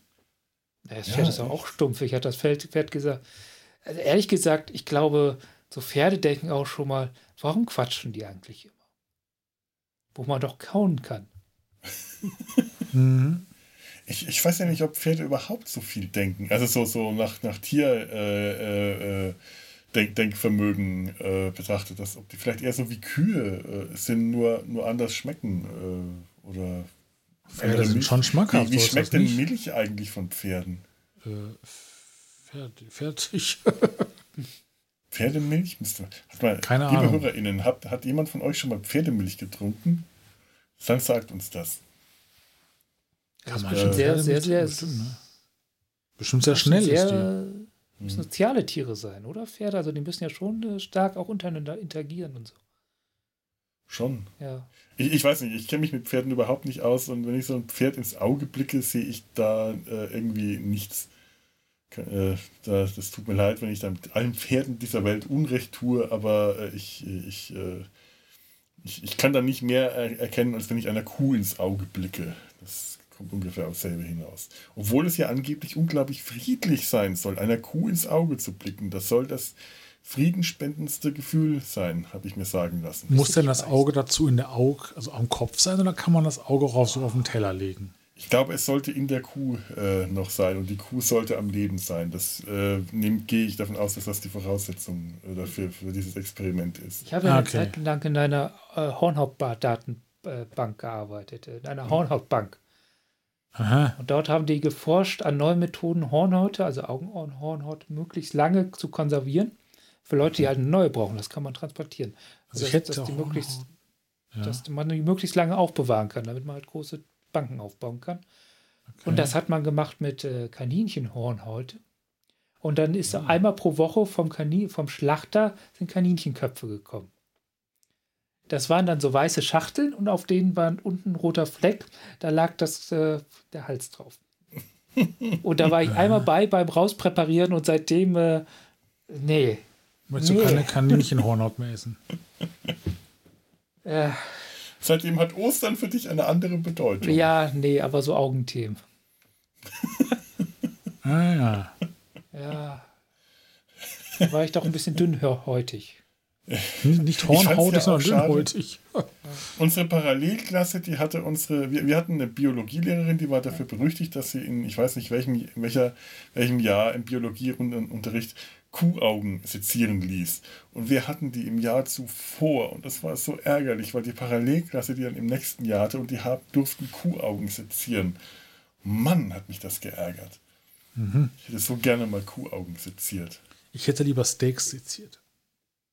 Wir haben im Jahr zuvor äh, ähm, Nordseekrabben äh, seziert. Oh, frisch vom Kutter. frisch vom Kutter äh, ge- ge- ge- gegart, also Mhm. äh, Verzehr, fertig. Jeder so eine große Krabbe vor sich auf dem Tisch. Dann haben wir die auseinandergenommen, untersucht, äh, was so eine Krabbe alles an Biologie so hat, die, die kleinen Bläschen und die Beine und alles, was so da war. Und dann am Schluss habe ich dann und mein äh, Banknachbar haben wir dann die Krabben der gesamten Klasse gegessen, weil keiner wollte die mehr. und wir dachten, oh nö, ja, komm, alles hier bei uns abladen. War wahrscheinlich ein bisschen unappetitlich, wenn man sich das jetzt so überlegt, weil da jeder mit seinen dreckigen Fingern schon die der Krabbe rumgepult hat, aber wir haben die trotzdem gegessen und fanden das nur schade, dass wir keine Mayonnaise an dem Tag dabei Was hatten. ich nachvollziehen kann. Was, dass das eklig war oder dass wir kein Dass, da, war, dass, dass ihr sauer, dass ihr traurig wart, keine Mayonnaise zu haben. Absolut, ja. Oder wenigstens ein bisschen Zitrone oder so. Ja. Aber es war, war gut. War Ja. gut. Schu- Schulerinnerungen. Jetzt habe ich Hunger. Ja, wie kommen wir jetzt eigentlich da drauf? Äh, wir könnten noch ein Resümee ziehen. K können wir das? Ja. Ja. Dann, dann zieh mal. Du hast gerade so schön laut Ja gesagt, Ja, Tobi. also ich finde den Film mal. handlungstechnisch völlig sinnlos. Äh, äh, auch aus äh, diversen genannten Gründen hätte man sich äh, nicht dem Diktat des Schalten Hestens gebeugt, hätte man vielleicht mehr aus diesem Film rausholen können, der ansonsten primär eine Kopie des ersten Teils war. Mhm. Und äh, mit dem ultimativen Ende endet, was dann im dritten Teil ignoriert oder wieder weggemacht wird. Ähm, ja, Entschuldigung, musst du husten? Es, Muss auch mal sein. ja, es ist ein. Äh, ja, es ist ein Film, über den man dann reden kann, sagen wir mal so. Und ich glaube, vor 40, 50 Jahren hatte er auch noch einen anderen Unterhaltungsfaktor als heute. Heutzutage ist man auch wesentlich mehr gewöhnt, was Unterhaltung, auch was realitätsnähere Unterhaltung angeht. Also von daher ist der Film sehr speziell, aber darüber zu reden lohnt sich. Punkt. Ture. Was Tobi sagt. Vielen Dank. Das war ja mal einfach. Ja, äh, mir geht's ähnlich. Ähm, ich fand die Handlung jetzt nicht ganz so sinnlos. Äh, Gerade so ab dem Teil in, äh, in New York äh, hat mir eigentlich die Handlung tatsächlich ganz gut gefallen. Mhm. Die war sehr verdichtet, die hätte besser, ein bisschen besser auserzählt werden können, aber sie hat so in dieser dichten Erzählstruktur auch schon gut funktioniert. Das ging halt alles Schlag auf Schlag. Ich hätte auf den ganzen Anfang, äh, wie gesagt, auch verzichten können, aber den hat man halt als Exposition gebraucht, um äh, Schattentailer äh, einzuführen und äh, alles nochmal, dem Publikum nochmal zu erzählen, was ihr übrigens vom letzten Mal alles nicht mehr in Erinnerung hattet und so. Wahrscheinlich hat man damals auch so gedacht, dass äh, die Leute das einfach nicht mehr wussten. Ja. Und ähm, das, das Ende kann ich mir vorstellen, das muss im Kino wirklich die Leute geschockt haben, weil der Film ja wirklich einfach aufhört. Der hört einfach auf und bumm und fertig. Und das hat mich damals, als ich den Film zum ersten Mal gesehen habe, auch äh, einfach nur vor den Kopf gestoßen. Ich dachte, was? Was ist das jetzt? Und das funktioniert bei mir heute immer noch, wenn ich Charlton Hestons Klauenhand, die auch so wie so eine Klaue geformt, diesen, diesen Kristallknopf runterdrückt und dann äh, alles wird weiß und dann schwarz und dann dieser Sprecher am Schluss und der Film ist zu Ende. Und dann bin ich schon äh, geflasht. Und eben vorher dieser ganze tolle Teil in New York, der einfach optisch toll aussieht, der skurril und äh, halt so Science Fiction, aus dem Jahr 1970 ist, was ich einfach sowieso schön finde, der mich optisch total anspricht und abholt und eben auch darüber hinweg tröstet, dass die Handlung auf dem Bierdeckel äh, gehen kann. Aber. Das ist ja per se auch nichts Schlechtes. Also, eben. ich finde ehrlich gesagt, eine gut erzählte, dünne Handlung ist viel mehr wert als eine dichte Handlung, die schlecht erzählt ist. Hm. Letztendlich ja. Ja, fällt es, seh, seh geht es so. über die Inszenierung. Hm. Eine gute Inszenierung kann ein schlechtes Drehbuch rausreißen, aber ein gutes Drehbuch kann keine schlechte Inszenierung retten. Ja, ja. da ist was dran, finde ich. Ja. Und so gesehen ist das für mich äh, eigentlich ein sehr schöner Film. Also es ist nicht der, ganz, ganz sicher nicht der beste Film in der Reihe, aber nach dem ersten Film ist ja, also der erste Film hat eh diesen äh, Sonderstatus, dass der auch komplett für sich hätte allein stehen können. Und ab da sind's halt, äh, wird halt eine eher klassische Science-Fiction-Geschichte mehr oder weniger erzählt. Und zumindest ist das so, dass wie ich es in Erinnerung hatte und möglicherweise noch mal ein bisschen revidieren werde in nächster Zeit, in den nächsten äh, Filmbesprechungen. Aber hier haben wir halt so eine klassische Mutanten-Endzeit-Postapokalypse-Geschichte, die aber äh, mich durchaus angesprochen hat und abgeholt hat, die mir sehr viel Spaß gemacht hat. Ich glaube, hat. es ist der Punk unter den Planet der Affen-Filme. New Future. Äh, äh, keine Zukunft. Der, keine ja. Zukunft der Film. Und der dritte ist, ist dann wieder der Yuppie. Da sind wir dann voll in den 80ern. Ja. der, der ist auch noch aus den 70ern, ne? Ja, egal, alles, trotzdem. Ja, alles ist trotzdem ein Yuppie. Der, der dritte ja. ist definitiv ein Yuppie. So ein Prä-Yuppie. Ein, Prä ein, Prä, ein, ein Pro Proto-Yuppie. Ein Proto-Yuppie, ja. sehr gut. Ich meine, dieser Film ist ja auch ein Proto-Punk. Jetzt so von der zeitlichen. Äh, Stimmt. Ja. Planet der Affen, Protopunk der Film. Pro, ja. Planet äh, Protopunk, äh, egal. Ja. Protopunk genau. der Affen. Entschuldigung. Prost. Äh, wenn, ich, wenn ich Punk sage, fange ich an, mich schlecht zu benehmen. Aber es muss so. ja raus. Alles muss raus, was keine Miete zahlt. Ganz genau. Ja, ähm, wie, liebe HörerInnen, wie steht ihr zu dem Film? Sagt uns das, schreibt uns das, Sehr gebt uns. Ja, nix, nix, nix, nix, nix. Nix, nix, nix. Gebt uns Feedback auf www.data-sein-hals.de könnt ihr uns Kommentare schreiben. Kontakt at data-sein-hals.de könnt ihr uns E-Mail schreiben und ich habe schon wieder nicht vorher nachgeschaut, ob wir E-Mails haben. Das habe ich beim letzten Mal schon vergessen. Das mache ich dann immer hier. Nee. Schon wieder nicht, schon wieder nicht, schon. Hm, hm, hm, ne, das ist alles, äh, alles, alles, äh, auch wieder nur Spam. Warum schickt ihr uns immer nur Spam? Viagra, how long, Hützgeschielte Brutzelgeschnitt, betreff Viagra, how long, Hützgea, hüttige Brut, Drimil. Aber das Was ist, wollt ihr uns damit sagen? Aber es wirkt. Ich habe es probiert, es wirkt. Es ist super. Ah ja, also vielen Dank, liebe äh, HörerInnen. Ihr, es, es wirkt. Äh, wir, wir haben es uns zu Herzen genommen und äh, wir haben die besten Hörer der Welt. Ja, sowieso. Das ist noch aus. Ja, ja. So, in dem Sinne, äh, Twitter, Facebook, Instagram findet ihr alles von alleine. Äh, findet ihr in der Regel auch besser als unsere Kommentarfunktion, deswegen muss ich das gar nicht mehr sagen, habe ich jetzt aber. Und äh, äh wir Warte, noch mal, noch ja, was, ja. noch was. Ähm, äh, wollen wir gerade noch, also ich, ich habe es gerade noch die Aufnahme laufen. Ja. Ähm, müssen wir, was. Wir, wir waren ja neulich äh, nochmal Grüße an Trek am Dienstag. Ture und ich waren neulich in der großen Trek Night Gala von Sebastian. Der hat seinen Trek Geburtstag gefeiert. Und äh, wir haben, wir sind da auch aufgetreten und haben äh, Blödsinn zum Geburtstag mitgebracht. Sowas. Alle anderen haben Sinn mitgebracht und wir haben das, was, was wir können. Und das war sehr schön. Ja, nur man macht, man macht halt, was man kann. Und das war eine mhm. sehr lange, äh, sehr lange äh, Track Night Gala mit sehr, sehr vielen Leuten. Äh, ich habe dann auch nachts äh, von einer Zoom-Konferenz geträumt. Von einem Riesen mit 80 Köpfen und 80. so vielen, also mindestens oder 100 oder 1000, ich weiß es nicht mehr.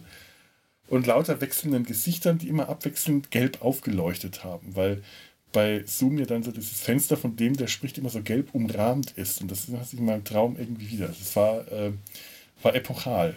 Und war, war, war eine sehr, sehr, sehr geile, tolle, tolle lange Folge. Bei Trek am Dienstag kann man die hören. Ah. Dann muss ich das wohl mal tun, oder? Mach das mal. Das ah. musst du wohl mal tun. Ja, dann ja. werde ich mal Trek am Dienstag hören. hm, dann werde ich wohl mal Trek am Dienstag hören müssen. Ja, ja, ja, das müssen dann wohl mal tun. Das klingt sehr gut. Das kann von führenden äh, Ärzten und Apothekersfrauen, nein, von Zahnarztgattinnen empfohlen. Auch von Pferden ohne Name? Pferde ohne Namen würden Trek am Dienstag hören. ich glaube, wir machen gerade die schlimmste Anti-Werbung, die die sich wünschen können. Ja, aber sind die gut? Hörstreck am Dienstag von Pferden ohne Namen empfohlen.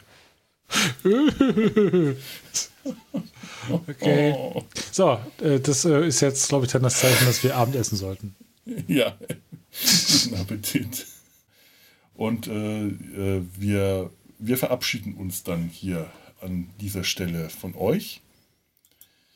Macht's gut, lebt flott und in Frieden.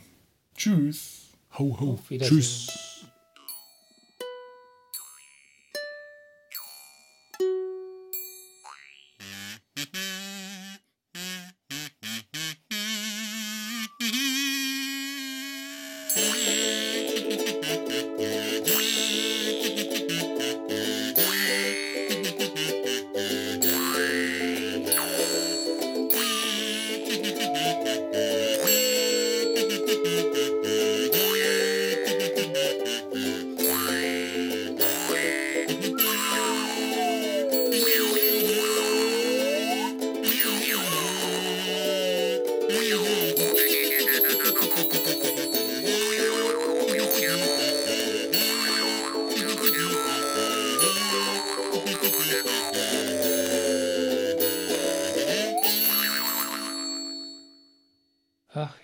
Bestätigungscode eintragen.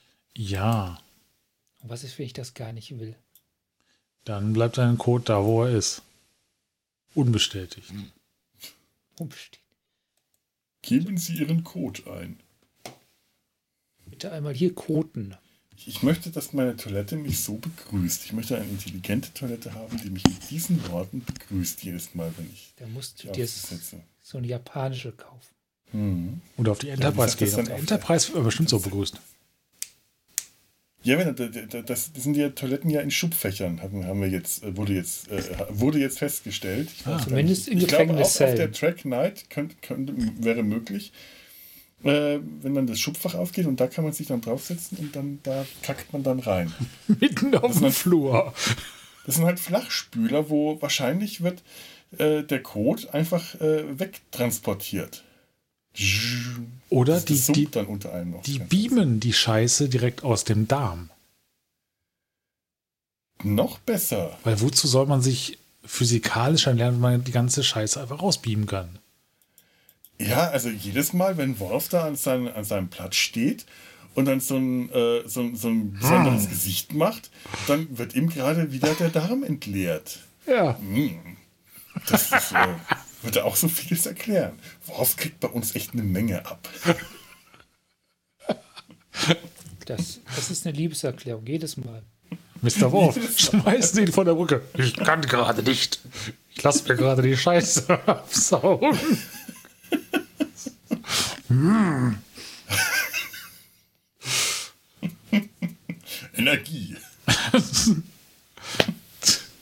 ja, genau. Und kurz bevor, vielleicht läuft der Warp-Antrieb ja auch mit Scheiße. Und wenn der Engage sagt, dann wird erstmal die ganze Scheiße aus der Crew rausgebeamt, damit die ihre ihren Warp-Kern laden können. Also dieses Gefühl, auf Warp zu gehen, das hat ja wahrscheinlich irgendein körperliches Gefühl, dieses Whoop. Das wird dadurch ausgelöst, dass sich bei allen mit äh, der ganzen Crew in diesem Moment schlagartig der Darm entleert. Whoop. Ja, Ja. so muss das sein. Haben wir auch dieses Mirakel gelöst. Mirakel. Das Pferd Ja. heißt Mirakel. Genau so Ja, heißt das ja, Pferd, ja. ja. Und aus welchem Film ist das? Äh, die lustigste, kürzeste Geschichte der Zeit. Irgendwie so Ja, von Mel Brooks, ne? ja, genau. Es wäre Zeit für ein Mirakel. Mirakel. Eine Produktion des Podcast Imperiums.